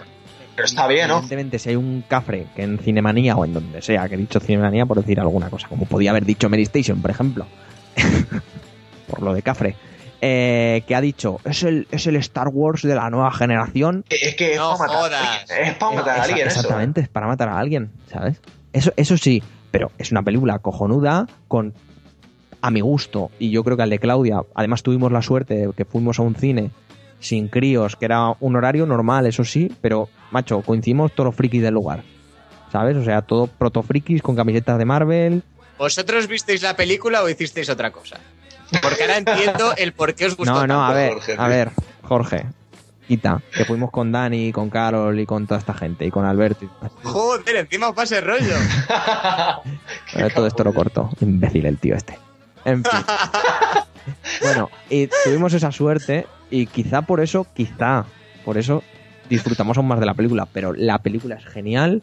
Yo hacía muchísimo tiempo, años, que no me lo pasaba tan bien en un cine con una película. Me reía tanto y disfruté tanto. Pero si no vas al cine, hijo de Pero puta, si lo veías todo en streaming. Es un humor muy, muy justito, muy naif. Es, es muy humor, tío, de los de película de acción de los 80, que es eh, lo que se respira con, con esa serie y, y lo que en los cómics también nos enseñan y demás, así que así que eso, jope. Yo yo yo eso. Oye, ¿y no os parecieron a vosotros los efectos digitales un poco me? Ah, pues ¿Qué a mí- va? A mí, A mí me que eso sí que me, me gustó bastante. A mí, a mí me gustaron pero sobre todo porque son, tienen un estilo muy propio. Son esa mezcla de colores, todos chillones y todo eso, yo creo que tenían su estilo muy, muy arraigado, muy propio y me gustó, muy chulo, la verdad. Hombre, muy propio. Es una mezcla bastante gorda entre Star Wars y mierdas locas de estas. Muy original no es. Ahora, de- a nivel de efectos a mí se me gustó, ¿eh? La- sobre todo las naves, el espacio y demás. Luego eso sí, eh. Marvel se ha metido en un follón con esto de, se lo contaba Claudia, con esto de de todo el tema galáctico y demás, porque ahí tienen chicha para rato, pero eso sí es complicada de cojones. O sea, como a la gente le empieces a explicar que son los Kree, que son los Skrull, que, que tienen una guerra de millones de años, que tal, que no sé qué, no sé cómo van a salvar el zapato. Es una mierda. Sí, sí. Pero bueno, que para ser una saga literalmente totalmente desconocida para el público general, incluso friki como sois vosotros y somos nosotros, excepto si eres muy muy fan de Marvel y has leído mucho Marvel, que haya conseguido esto y que haya salido una película, pues, a mi modo de ver, cojonuda, pues a mí me parece fabuloso. Eso es Disney. ¿eh? parecido- Hablamos de Marvel, pero eh, todo este marketing es cosa el de Disney. el marketing, Disney el es la que es capaz de el hacer El esto. marketing, Sí. claro, evidentemente, pero la película, aunque hubiera tenido marketing de mierda, hubiera sido igual de buena, ¿eh? O sea, No, no te creas, ¿eh? Yo vi el tráiler con la mierda esa. El, un, un que era una comadreja, no. ¿Qué es esto? Con una, con una metralleta y es como, eh, no. Y de hecho te lo dije al principio, cuando vi el primer trailer dije, ¿qué es esto? ¿Qué basura es No, esto? porque joder, es que claro, el concepto de, mira, es un mapache que habla, modificado genéticamente y que usa una metralleta. Hombre, a ti te lo pintan eso y es bien jodido. Disney no coge y, y pinta. Si, si Disney hubiese hecho como el John Carter, Vaya que seguramente. Si a John Carter hubiera tenido una mejor campaña de marketing, ¿sabes? Teniendo en cuenta que los libros son clásicos, son clásicos, se estudian en los colegios estadounidenses, ¿sabes? Si hubieran hecho una buena campaña de marketing para esa película, John Carter habría acabado de otro modo. Y Guardianes de la Galaxia, si, no, lo- si, hubiesen, eh, eh, si hubiesen hecho la mitad de esfuerzo de lo que han hecho, Guardianes de la Galaxia se hunde. Por muy Marvel que sea. No, no sé yo, no coincido en eso contigo, Claudia. Y quiero hacer una última Yo, crítica yo película. antes de que hagas una última crítica, yo quiero un último apunte, Jorge. Y es que me sorprendió enormemente, para bien, Batista. macho. Ah, ah, que sí, a mí también. Estoy de acuerdo. De decir, cago en la leche, no espero absolutamente nada de este hombre. Puede ser, pero lo hace Sí. bien, tío. Lo hace muy bien. pasó eso.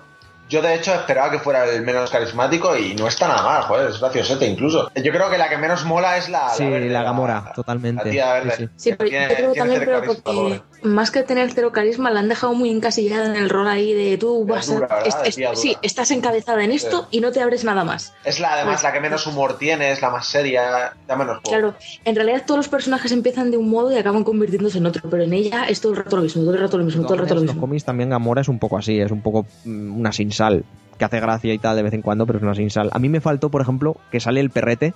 Ese perrete se llama Cosmo y es un es el es un es un el perrete ese que sale En, en donde el en donde el coleccionista.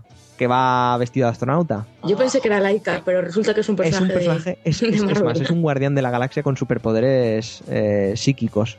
Sí, sí, se llama Cosmo y es, Pero lo han puesto en plan cameo y ya está. Yo creo que lo pusieron en plan cameo y yo espero que en la segunda o en la tercera hagan algo con el perrete porque es súper gracioso. ¿no? El, el pato ese que sale en los créditos que no conoce ni su puta madre. Ese- eso fue una... Eso no sé. Yo espero que no lo saquen a jugar el pato. Y la gente, qué guapo, qué guapo. Venga, hombre, si no tenéis ni puta idea de qué es eso, tío. ¿Sabes que se ha, rumo- No ¿sabes sabe que se ha rumoreado para, para el Disney Infinity? El Howard el pato. Fue un personaje que creó la Marvel para contar historias así como de, de cine negro y demás que luego de vez en cuando, pero cuando te digo de vez en cuando es igual en un cómic cada cinco años, aparece porque eh, literalmente en la línea temporal de Marvel existe y está en la Tierra. Ya, que es en plan cameo gracioso y ya Exactamente, está. ¿no? exactamente. O sea, tampoco nos tenemos que rayar, pero vaya, para los que, para los que cono- lo conocían, fabuloso. Claro, eso sí, para guiño para sí, la exacto. gente. Y si por si no te acuerdas, David, en los 80 Spielberg creó una película de jugar el Spielberg o George Lucas. Bueno, uno de los dos, que son parecidos, tienen la misma papada. Sí, crearon, crearon una peli de jugar el pato. Que fue un fracaso Sí. total y absoluto, pero hay una peli de jugar el pato. Ahora te paso alguna imagen por el chat. Discul- Sí, pasa, pasa. Disculpa, Jorge. Sigue con la crítica. Que te he interrumpido otra vez. Ah, mm, quería cagarme un poco en el doblaje, que Ay, sí, sí, el es doblaje bochornoso. horrible, tío. ya me olía mal el hecho de que, de que para el Groot este, para el arbolillo, eh, hicieran un casting ahí tipo Halo 3 con Clopez y no. ¿Sabes por dónde voy, no? Pues hicieron, han hecho algo similar y efectivamente el resultado global pues deja bastante que desear. No sé qué opináis. Hombre, si juzgas por el doblaje de Groot, que tiene una frase en toda la película, no sé yo qué decirte. El del mapache a mí no me gustó nada, por ejemplo. Es Sí, que a mí, a mí el del Mapa- Mapache no me gustó, sobre todo teniendo en cuenta quién es el doblaje original. Exactamente, me lo has quitado de la boca. Que es el Bradley Cooper, que, que tuvi- seguramente, vamos, yo lo que he oído del Bradley Cooper, que he oído bastantes cosas además doblando el mapache, joder, es que es súper gracioso en versión original. Y aquí pierde bastante gracia, incluso se me hizo cargante. Aquí en el doblaje está to- como muy forzado. Yo creo que a nivel general, a nivel sí, general queda bien. para mí al menos, pero que si te empiezas a centrar, sí que dices, hostia puta. ¿Sabes cuál me pareció el peor? El de, el de Star-Lord. La primera escena de Star-Lord, ¿sabes? Cuando está en el ese que va, que roba el orbe. Con los tíos esos lo veías en el... Ah, sí, sí, sí, sí. Sí, sí. En la promo que pusieron, eh, que puso Disney en los canales de YouTube y todo eso, la, los primeros, la primera vez que se vio un clip de eso, y dijiste, Dios mío, gracias a Dios que está el clip en inglés. Y luego cambiaron la, cambiaron la traducción en la película, pero aún así te quedas como, "Mm, Sí, sí, no". sí.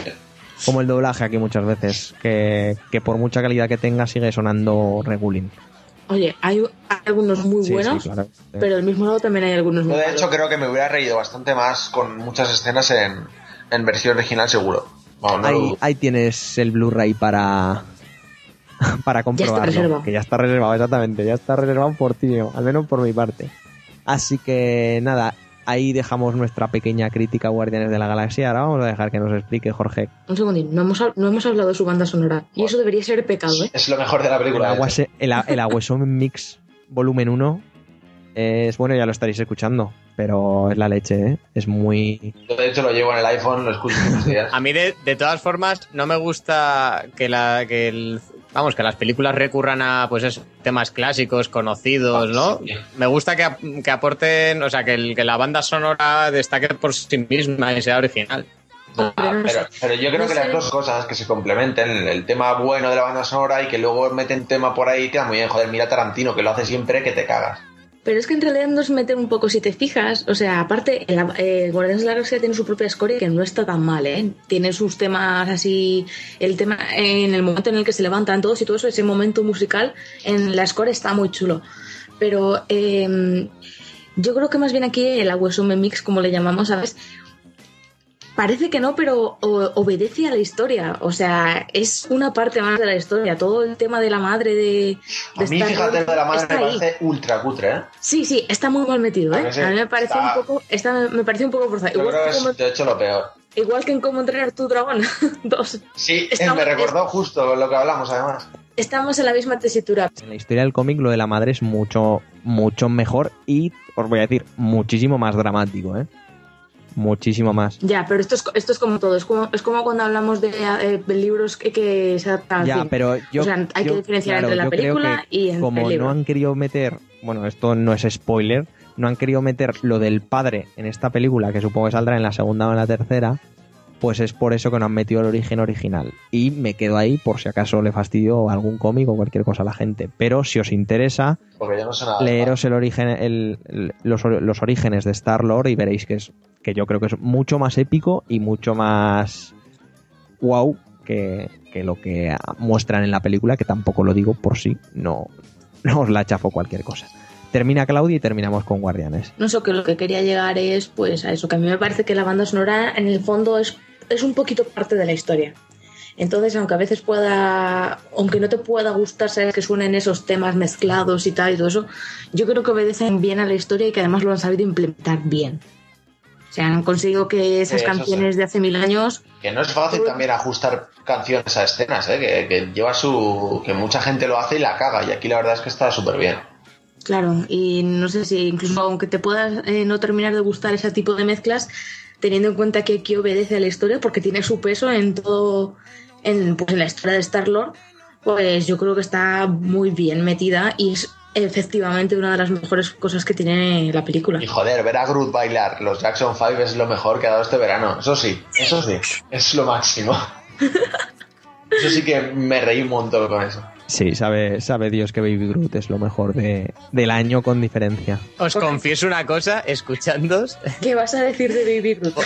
No, no, Te la es que no me, no me acuerdo absolutamente de nada de la película, tío. Es que es eso lo que me pasa a mí tampoco. o sea, me ha dejado un Es peso- que estáis hablando de un montón de movidas que no me suenan de Yo me nada. acuerdo de Groot y además lo comenté porque luego hice una mini crítica en un blog de cine y puse eso. Al final con lo que voy a recordar de la película es al Groot bailando y ya está. Y es así, o sea, Lo cierto es que de, de toda, de toda la parte central está un poco, yo tengo un poco de laguna, claro, porque es- laguna, pero tiene momentazos muy buenos. O sea, yo Vale, el final, sin hacer spoiler, la palabra zurullo hay que volver a usarla más, ¿eh? O sea, lo de zurullo espacial, yo me estuve descojonando ya lo que quedó de toda la No película. me acuerdo de eso todavía.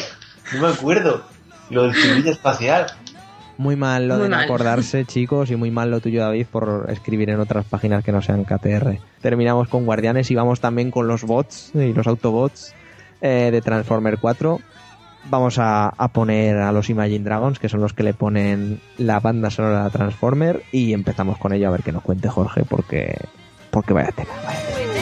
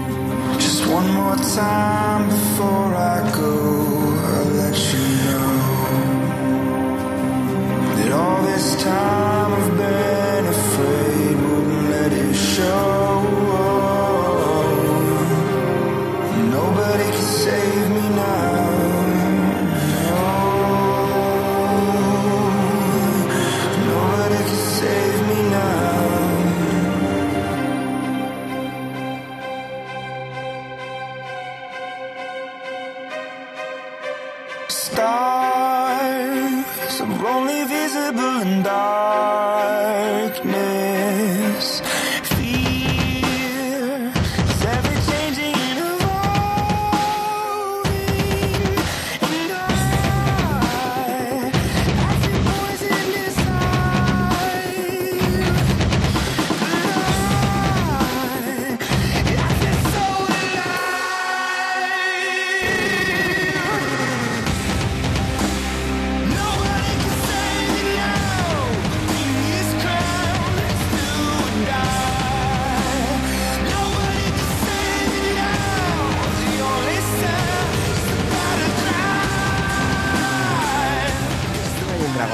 Y su Battle Cry, creado junto a Hans Zimmer. Esa canción a mí me parece genial. Además, sabéis que me encanta este grupo y los conozco en persona, que son majísimos. En fin, ¿Verdad? eh, muy buena gente. eh, y, y eso, Transformer 4, Michael Bay, Age of Extinction. ah, Michael Bay. Michael Bay, explosión, explosión, explosión. Eh, bueno, Y eso que tiene un inglés cojonudo, ¿eh? ya te sí, mi pronunciación a veces deja un poquito que desear, pero también es, es hacer la gracieta, ¿no? En el podcast. Cuando me veáis hablando Claro, inglés, ya veréis. claro. Bueno, Jorge, eh, cuéntanos. ¿qué, qué- por qué te ha, te ha gustado Transformers? A mí, yo la vi en el, lo, de decir, la vi en sesión privada en julio, ¿sabéis? Guiño, guiño. Y hostia, a mí me gustó y me dio la sensación de que por todo el tema de efectos especiales es una película que hay que verla un miércoles en un cine. Pero de ahí a decir que es buena, Jorge. Estáis locos, tío, estáis locos. No sé, tío. Muy, muy, muy, muy locos. No gasto yo dinero en eso, vamos. Pero ni de coña. Bueno, No sé, Mira, desde la me, me pareció una película muy entretenida, es cierto que para mi gusto peca de larga, porque ya cuando yo estoy en el cine y me empieza a oler el ojete, malo. son, Malo. Es que lo- Ah, Michael. Bay no sabe cuándo son, dos, parar. Es que no tiene son dos horas y veinte a tope, ¿eh? A fueguísimo. Claro. Yo de la tercera acabé hasta los cojones, tío. No paran de explotar cosas y es que me dormía. En una peli que supone que tiene que entretener, te duermes con tantas explosiones que algo hace mal. Y lo hace todo mal, efectivamente. La verdad que me metí a verla sin, sin tener ni puta idea de qué iba y me sorprendió ver a- al amigo Mark, ¿no? Haciendo ahí el papel de padre, responsable eh, también en su papel de inventor. La verdad que me pareció algo original. Dentro de, dentro de lo que cabe me gustó, tío. sí, tío. Madre mía, amor También hermoso. es, también es verdad que era la segunda, era la primera quincena de agosto. Estaba muy aburrido. Claro, que te pilló en un momento débil ahí. Claro, claro, estaba hasta los cojones de la playa y dije, venga, entonces iba con una buena predisposición, pero sí que me gustó y, y no sé, me parece que tiene que tiene ritmo, en ningún momento te aburre, los efectos especiales son cojonudos, de los mejores que, que recuerdo Sí, últimamente. Otra cosa no, pero joder, vaya efectos tiene. Eso sí, Sí, eso sí. Y no sé, la verdad que la chavalita muy guapa y eso, ¿eh? Que la veáis, joder, y ya está. Si es que tampoco me acuerdo mucho como para estar haciendo un análisis exhaustivo de la película, tío. Lo único que recuerdo es eso. Es una película que, que para todo fan así de los Transformers y todo eso que... No creas, ¿eh? O sea, hay mucho fan de los Transformers que reniega fuertecito de lo que está haciendo Bai, ¿eh? Mucho, además, mucho, mucho. Pero bueno, lo que dices, Jorge. Es entretenida e insisto en lo de verla en el cine porque merece la pena por los efectos especiales. Pero no por la película en sí. Que sí, que es entretenida, es un blockbuster de verano. No deja de ser una película de Michael Bay, que sabes que van a pasar cosas, cosas, cosas, cosas, aunque te marees entre tanto mecanismo eh, atizándose. Pero bueno, eh, insisto, para mí evidentemente no está ni no le, llega la, no le llega la punta a los zapatos a Guardianes de la Galaxia. Para mí, ya sé que para ti Jorge pues es al revés, pero bueno. Para mí es mejor, ¿eh? A mí me entretuvo Bueno. Puede que ni a Maléfica. Eso sí, es cierto que No. no le... Está Eos Luz, por ejemplo, de, de la de los monitos. Qué buena es, ¿eh? Joder, me encanta. Ya, ya hablamos en, el, en hace un par de podcasts, que si los queréis escuchar, amigos y amigas, ya sabéis, ahí lo tenéis. Eh, y bueno, insisto, nuevos robots eh, y lo que para mí a mí me conquistó el corazón es que aparecen los Dinobots. Muy al final, pero madre mía, ver a, ver a Optimus Prime montado en un corra- corriendo por ahí. De chalaos. En Hong Kong, exactamente, de Chalao es lo mejor del mundo, la verdad. O sea, ¡ah! madre mía, es maravilloso. Maravilloso. Maravilloso. Y no me lo he pasado ni teta yo con el juego que sacaron hace poco para equipos 360. Ni teta. En fin, Transformer 4. Madre. Que, que Habrá una quinta. habrá una quinta, está confirmada. Hombre, está confirmada. Y, Eso no se acaba aunque ya ha dicho Michael Bay que no quiere, que no quiere, no quiere dirigirla él, pero a saber, a Ah, pobre. saber. Poco quería Sí, esta, sí. ¿eh? Mírale. Bueno, de la que no hemos hablado ni creo que podamos hablar es de, de- y lo meto aquí a un poquito con Transformer antes de pasar a lo mejor y lo peor de la semana. Eh, la que se ha pegado un ostión terrible, pero cuando digo un ostión es tela, tela, tela, es Sin City 2, ¿eh? Hostia, sí, sí, sí, ¿eh? Sí, Vaya sí. hostias metido. Terrible. Pero a nivel de críticas o de... A nivel de, De todo. De, todo, de ¿eh? todo. Críticas de usuarios, críticas de prensa y en la Entró taquilla. en Estados Unidos el octavo. O sea, la- el día del estreno octavo en Estados Sí, sí, Unidos. sí, y creo que, que de ahí no ha subido nada, ¿eh? ha ido bajando todo, todas las semanas. No, no, ha No, bajado. y ni siquiera sé si han recuperado lo que han invertido en la película. Que lo tendrían Joder, difícil, sí. sí. Aparte que dices, hostia, a ver, no va a ser la película del siglo, a pesar de que el cómic en el que se basa es lo mejor de esta vida, de lo mejor que ha hecho Frank Miller. La primera lejos. era cojonuda. Sí, ¿eh? La sí, primera era la polla. Pero yo no sé qué ha pasado, y además yo que sé con el casting que tiene, que igual le puede llamar más a la gente, pues yo que sé, que si sale Lady Gaga o yo que sé, Tetas de Bagrin. exacto, eh, esta gente, yo que sé, Bruce Willis, que ahora está un poco hecho polvo, pero joder, no deja de ser Bruce Willis, etcétera. Pues Willis está mal. Gordon Levitt, Exactamente. El, el Gordon, que ahora tiene Eh, tirón. Gordon Levitt, pero que no, que no, que es que no ha ido nadie, no ha ido nadie. Y aquí en España se ha estrenado. Pregunto. ¿Se ha estrenado? No. No, no se ha estrenado. no. Sí se ha estrenado, ¿no? no, No, sabemos. no, no se ha estrenado, solo se ha estrenado en Estados Unidos, aún tiene que estrenarse en el resto del mundo. De hecho, aquí no hay fecha. Y Joder, entonces mucha, mucha gente dice que a lo mejor aquí llega directamente en DVD y Blu-ray. ¡Hala! ¡Tan fuerte! Yo no estoy, no, estoy, no estoy del todo segura, porque aquí Sin City tiene mucho tirón, mucho tirón. En otros países también tiene mucho tirón, aquí en Europa, ¿sabes? Pero después del batacazo que se ha llevado en Estados Unidos, tampoco me extrañaría que se, se planteasen llegar directamente al DVD y al Blu-ray, porque eso saben que sí éxito, algún éxito sí que les suele tener. Con, eh, con el Blu-ray y el DVD, pues, creo que se pueden asegurar, entre comillas, el no, no tener pérdidas. O no tener demasiadas pérdidas. Pero el batacazo que se ha llevado Robert Rodríguez y Sin City es acojonante, ¿eh? Acojonante. En fin. Eh, el Milar que no levanta cabeza este hombre. Hay Frank, sí, Mila- Milar no, Frank, Pero fíjate Frank que- Miller. Miller. Miller, Miller, no Milar. Que este año también se ha estrenado la nueva de 300 y otra que Frank una Miller. buena hostia. Frank Miller, que no le gusta Guardianes de la Galaxia, y claro, así pasa. Sí pasa. No le gusta ni Guardianes de la Galaxia ni las películas de Christopher Nolan. Pues claro, se merece todo lo que pasa. es que dicen que es muy mala. Además. Más ahora off topic total, pero Frank Miller, habiendo hecho Batman año 1 y el regreso del Caballero Oscuro, se puede permitir decirle a Nolan que sus películas son una mierda, ¿eh? Bajo mi, pun- bajo No. mi punto de vista. Frank. Miller no dirigió The Spirit, ¿puede ser? A ver, el amigo Frank ya chochea, pero en sus, vamos, en sus inicios, Voy a buscarlo. cada obra Míralo. maestra. The Spirit yo creo que es la mayor mierda que he visto en mi vida. Literalmente, ¿eh? Y la dirigió él. Mira, pero mierda es que es para verla, es muy fuerte lo de esa película. He hecho el resto en los 90 y ahora no hace más que basura, tanto en cómic como en, otro, loco, en sí, otros eso. Sí, sí. Se le ha ido la cabeza a ese señor, por decir. Bueno, chicos, eh, dejamos aquí, aparcamos ya la sección central. Hoy, pues fijaos, ha ido todo de cine. No hemos hecho popurrí como quizá habíamos pensado desde un principio. Cosas que pasan. Ahora, ¿no? En el me gusta, no me gusta, hacemos un Sí, poquito un poco de popurrí, un poco rapidito, que amigos, en las horas que estamos grabando ya empiezan a ser tarde y estamos molestando a nuestras queridas familias y nos iremos ya hasta la próxima semana. Pero bueno, aún nos queda lo mejor y lo peor de la semana. Tuvimos música y empezamos ahí a tope con, con, con esta sección.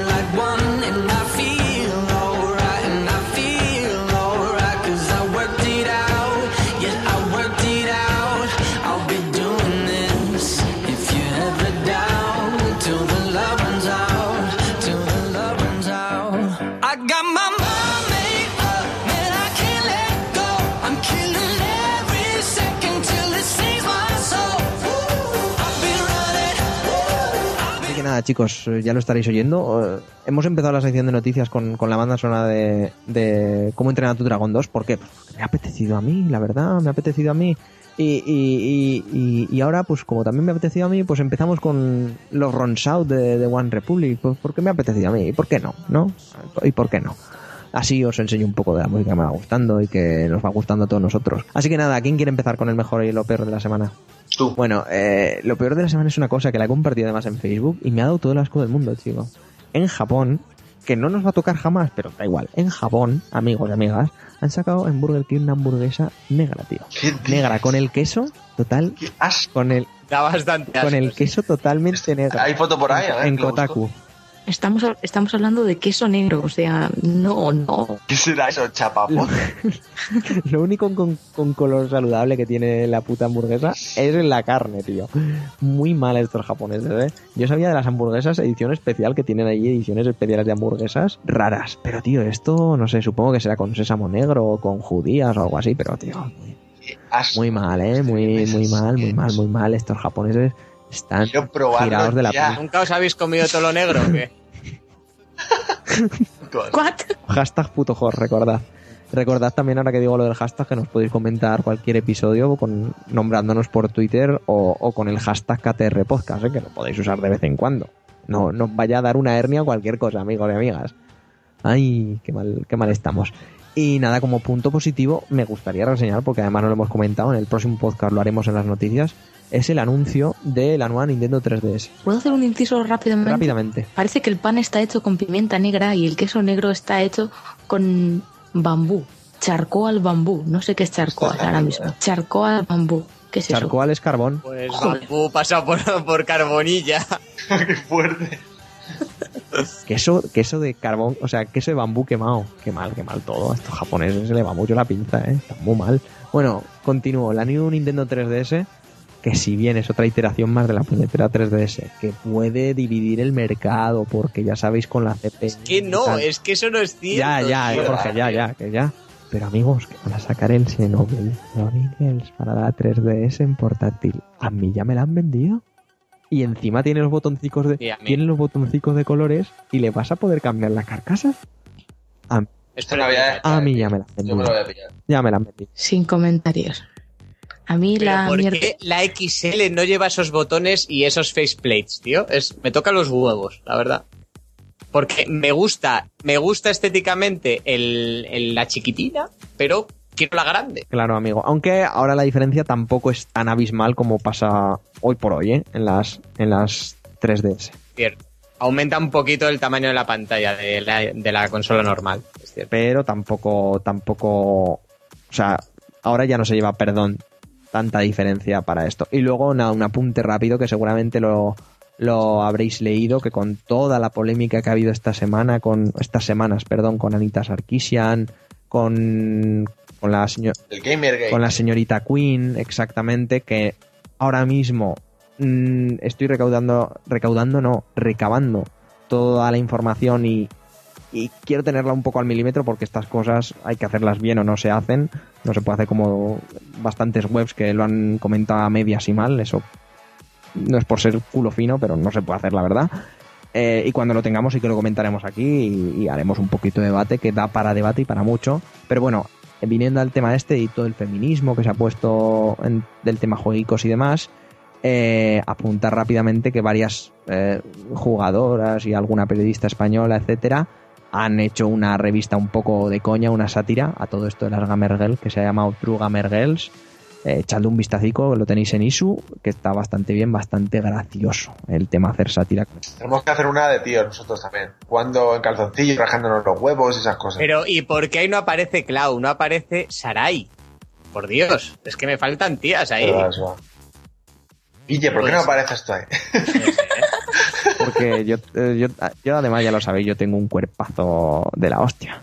Yo debería salir ahí, exactamente. Y oye, que si además sabiendo eh, que alguna también está muy contactable por Twitter y demás, si se quieren pasar por aquí algún día a comentarnos cómo surge el tema y todas estas cosas, pues oye, invitadas quedan. ¿Qué, qué coño? En fin, David, eh, te toca. Cuéntanos qué es lo mejor y lo peor de la semana. Mejor es Destiny, que lo estoy jugando ahora mismo y he llegado ahora mismo a nivel 6. Del 0 al 6 en todo lo que llamamos de podcast, ¿eh? Esto es la polla.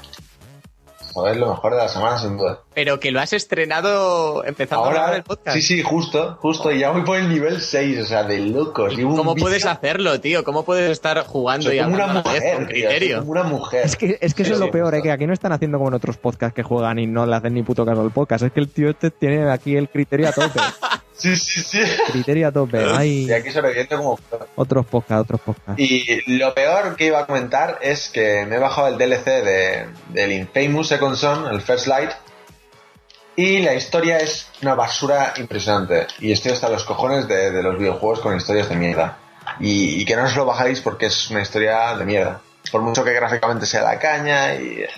Muy malo, tío. Bueno, joder, yo es que pasaste una imagen y me quedé con los huevos colgando, ¿eh? Madre mía, vaya.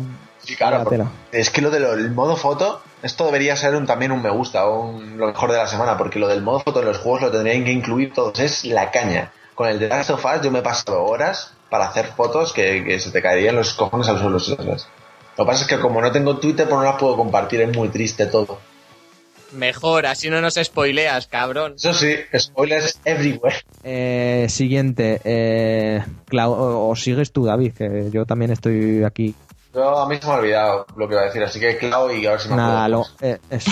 Di, Clau. Pues yo de me gusta y no me gusta, pues mm, lo que más me gusta es que me ha llegado un email de Hinterland, que para los que no lo sepáis es un nuevo estudio indie que ha, mm, que está formado por trabajadores de Ubisoft, de BioWare y de Riot Games.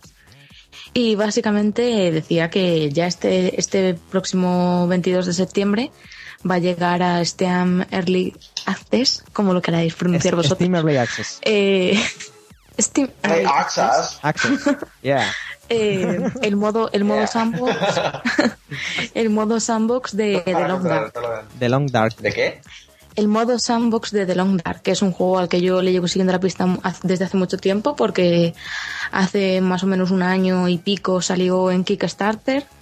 Y bueno, yo vi que era de BioWare y dije, bueno, pues vamos a darles dinero porque no sé por qué sí. Porque. Y, Además, es verdad. Además está y Snake, además tiene muy buena pinta. Espera, espera. Espera, espera. A ver, a ver, calma. El juego es un survival, ¿vale? No diré horror, pero sí se basa sobre todo en supervivencia, es un simulador de supervivencia. Se desarrolla en un, en un futuro distópico en el que a causa de un desastre electromagnético y todo eso, pues el mundo se ha ido un poco a la mierda. ¿Vale? Entonces eh, los- eh, la comida es escasa, el agua es escasa y los escasos supervivientes que quedan, claro, tienen que sobrevivir como, como Claro, puedan. y a ti eso te pilla en medio del monte. Sí, más que, más que en medio del monte, en el norte de Canadá, que es básicamente monte frío, monte muy frío, con sus auroras boreales y todo eso. O sea, en medio del monte de Canadá. O sea, ya hay rizar el rizo. Sí, tiene, tiene, su, tiene su porqué y es que los propios Hinterland tienen su estudio allí y entonces se han basado pues en todo eso en, en la naturaleza de Canadá, ¿sabes? Es todo lobos, no te vas a encontrar ningún bicho así raro. Eh, y eso es, es artísticamente muy bonito, ¿sabes? Cuenta con muy buenas credenciales, toda la gente que está detrás son... eh, pues trabajadores de que han estado envueltos en el desarrollo de juegos AAA y, y eso, y además, eh, pues cosa de contactos, lo normal supongo, cuenta con la participación de voces como la de Mark Mer, que es el comandante Shepard, eh, y de voz del, por- del protagonista principal es, es David Hater, que ya, Es Snake, chaval. que ya conoce. Es Snake. Es Ha Snake. vuelto en forma de champ. Como Al. Y eso es un juego que eh, tiene dos modos, el modo sandbox, que es básicamente para, que es el que se inicia este, este próximo día 22, que es pues nada, para que vayas practicando tus dotes de supervivencia, no sé muy bien hasta que no lo pruebe en condiciones ya, ya os contaré. Y luego aparte el, el modo campaña que va a ser episódico. Entonces para todos los que participaron en la campaña Kickstarter ya tienen garantizados todos los capítulos de la primera temporada. Y pues supongo que es el que tendrá éxito, porque la campaña la verdad es que funcionó muy bien, incluso reclamar, eh, recaudaron lo suficiente para llegar a traducir el juego al castellano, así que también lo podremos ver en castellano y tal, aunque se mantenga el doblaje original. Y la verdad es que eso pinta muy bien. Si tenéis un rato y tal, os recomiendo que os paséis por la página, que simplemente buscáis The Long Dark y sale. En los sitios web, en, la, en los medios estadounidenses y todo eso ya lo están pintando muy bien. Y la verdad es que aunque no se le está dando mucho bombo, yo creo que una vez salga en Steam el juego lo va a petar. Lo va a petar porque eso, porque visualmente es muy bonito y la propuesta, incluso para mí, que ya sabéis que lo survival y todo eso, nada, resulta muy, muy interesante. Está muy, está muy Yo chulo. creo que este, The Long Dark, y el mostrado también recientemente en la PASC, en, en la Penny Arcade Expo de hace una semana, que fue el Firewatch, ese que eres un, un vigilante de estos de montes para los incendios, con temas también de survival y demás. Oh, oh, ese va a ser el GOTI. Me vuelve loco Colgamos ambos trailers, tanto el de The Long Dark y, y el de Firewatch, y os gustaron ambos mucho, y nos han gustado a nosotros también mucho. Entonces yo creo que tanto ese como The Long Dark, aunque The Long Dark lo hablaremos antes porque ya lo tendremos la semana que viene, no, en dos semanas, perdón. Eh, yo creo que van a ser dos juegos indie muy, muy a tener en cuenta, ¿eh? muy, muy a tener en cuenta. Y eso, el 22 empieza la beta en Early Access en Steam. Así que ya os contaremos, porque Claudia y yo seguro que lo jugaremos. Eh, bueno, ¿qué? ¿Algo malo esta semana, Claudia? o- Pues el no me gusta tengo dos cosas. Lo primero, lo que os he hablado en las noticias, porque la acumulación de juegos que se me ha plantado en noviembre no me hace ninguna gracia. Básicamente por lo que los que aquí estudiamos y todo eso, la cercanía de exámenes y tantos juegos ahí en la última semana de noviembre es como mortal. No da la vida para jugar a todos esos juegos en profundidad antes de meterse de cabeza a los libros. Y al final me temo eso, que va- vamos a tener que, voy a tener que tener los juegos ahí en la estantería, rogándome que me acerque a ellos, pero hasta vacaciones de Navidad, nada. Y bueno, luego aparte ha salido esta semana el nuevo tráiler de, de Fury. No sé si sabéis cuál es, la nueva película de Brad Pitt, que es esa de que se desarrolla en la Segunda Guerra Mundial y todo Sí. eso. muy, muy bélica. película más buena va a ser. Encima el peinado de este hombre me encanta. Me encanta. El peinado es la polla. Amén. Amén. Todo lo que sea Segunda Guerra Mundial, lo mejor. Chicos, ved Band of Brothers, lo mejor de esta vida. Perdona, ya, sí. A mí el cine así puramente bélico no, no termina de cuajar conmigo, no, no me gusta demasiado.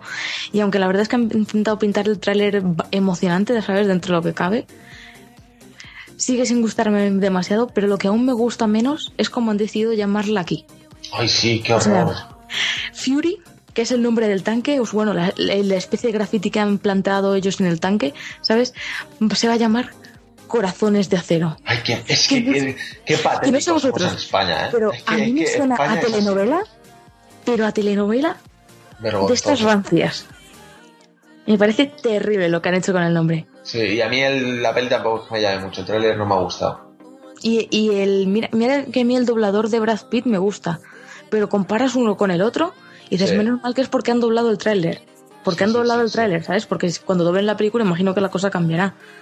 Pero eso, porque hay que tener en cuenta que mientras que Fury, me niego a llamarla de otro modo, ¿sabes?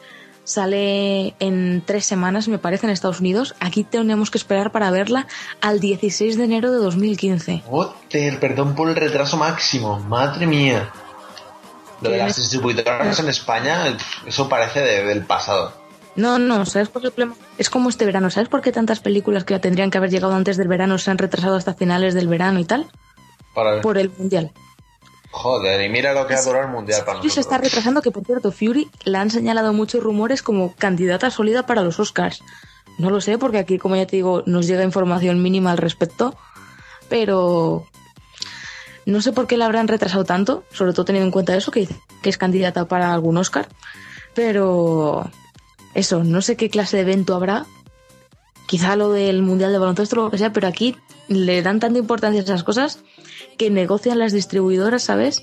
Esto lo sé por gente que conozco que trabaja más en temas de estos de cine. Y dice que les dan tanta importancia que negocian a propósito para que se retrasen los escenas para que no, eh, no coincidan con fútbol, baloncesto y todos esos Sí. temas, básicamente porque la gente se queda en casa y no va al cine. A nivel comercial es entendible, pero claro, para la gente que le gusta el cine como nosotros es una putada. Muy grande, sí. Sí. ¿Está basado en algún hecho histórico 100% la peli o no se sabe? Mm, no te sé decir. Sé que es básicamente se desarrolla en el tramo final de la Segunda Guerra Mundial, ¿sabes? La ya están entrada, la entrada a Alemania, a. Berlín, etcétera, sí, pero... claro, en la propia Alemania. Y básicamente de esto se centra en el en una misión que tuvieron que hacer, ¿sabes? Que le- estaba en su mano que los, los alemanes no cruzaran de cierto punto, ¿sabes? Y eran esas cuatro personas en un tanque, no sé. Mm, Pues Si, si teniendo en cuenta que es una peli americana, cualquier cosa es posible. Te pueden decir que está basada en un este real, pero quién sabe. Es lo típico de mira qué huevazos tenemos los, los estadounidenses que cuatro nos cargamos a 300 alemanes. Sí, sí. Muy típico. cosas que pasan. Y que pasaron muchas veces, ¿eh? Pero bueno, es lo que... Pero a veces se ensalza en el cine, que para eso es cine. Bueno, eh, el último hombre que nos queda, el último hombre en pie en el podcast de decir lo suyo, Jorge. ¿Algo Eh, bueno esta pues- semana? ¿Algo malo? Jorge, que suena que se estaba durmiendo sí. ya. sí, estaba un poquito ya. Eh, bueno, pues me quedo con la camiseta que me he comprado hoy en el H&M. Yo creo que es la primera vez que compro en esa tienda. Una camiseta friki de estas de, de Star Wars, eh, con los estados de humor de, de Darth Vader, bastante guapa. Luego también me quedo con, con la caja, solo la caja, la consola me la pela completamente, con la caja de la Nintendo 3DS XL edición NES. Qué guapa, la verdad, ¿eh? Mola mil. Sí, sí, es la hostia. Y luego también con el último Humble Bundle, que por fin han vuelto un poco a los juegos independientes y de calidad a precio medianamente razonable. Y nada, pues tenemos ahí el Papers, Please, el Gone Home, el Steam World Dig y nada. mm, ¿Por cuánto Bastante. Ahora Pues ahora mismo de- por 5,80 euros. Uh, va a caer. El Ahora que has Home, dicho- pero ya. Ahora que has dicho lo de medianamente razonable, sabes que tiene, tiene tela este comentario. me has recordado que ha salido, no sé si, bueno, ha sido esta semana, un estudio y todo eso nuevo que le han hecho a los jugadores de PC y todo eso, de que la inmensa mayoría, no sé si era el 67%, una cosa así, se esperan a las rebajas de Steam o a los Humble Bundle para comprar. Que Claro, los Claro, claro, de toda la vida. quiero decir, los jugadores de PC son los que son los que menos juegos de lanzamiento se compran No, no, no. de todos los, Es que los jugadores. Te digo más, Clau, si las compañías tuvieran que vivir de alguien como yo, que compra la edición GOTI después de año y medio a 3 euros, Sí, iban sí, sí, apañados. sí. Es lo peor. Y, y toda A esta ver, gente que se escuda de los ordenadores, es que desde un primer momento sale 20 euros más barato. Ahora me estás diciendo que salen estudios confirmados que no hacen nada. Ya les vale a estos peceros Master Race, ya les vale. Ya les Eh, cuidadito con la raza maestra, chavales. Gaben a tope. Que somos, somos seres Sí, sí, superiores. pues por. pe- Como Florentino. Joder, no metas no metas en Madrid aquí, no metas en Madrid aquí. Tira. ¿Algo, ma- ¿Algo malo esta semana o no? No, no, no, soy todo positividad. Todo. Eso está bien. Y nada, chicos, vamos a pasar con el ending, que con la tontería nos hemos colocado en la una casi y encima a molestar. Mañana nos levantamos a las seis algunos y esto es el drama.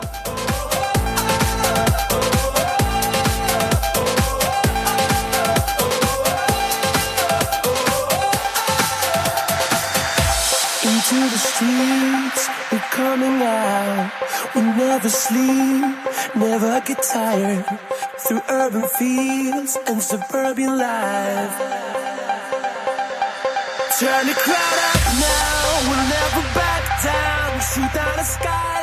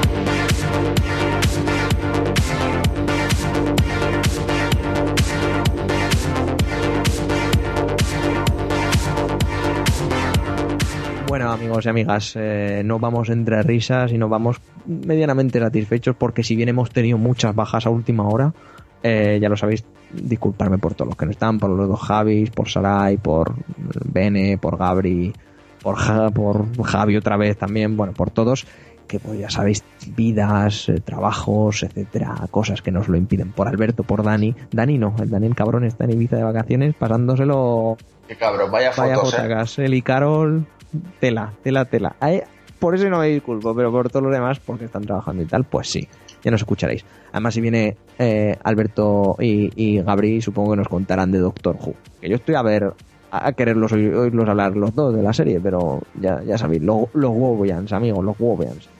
Bueno, que nos vamos, eh, David, tío.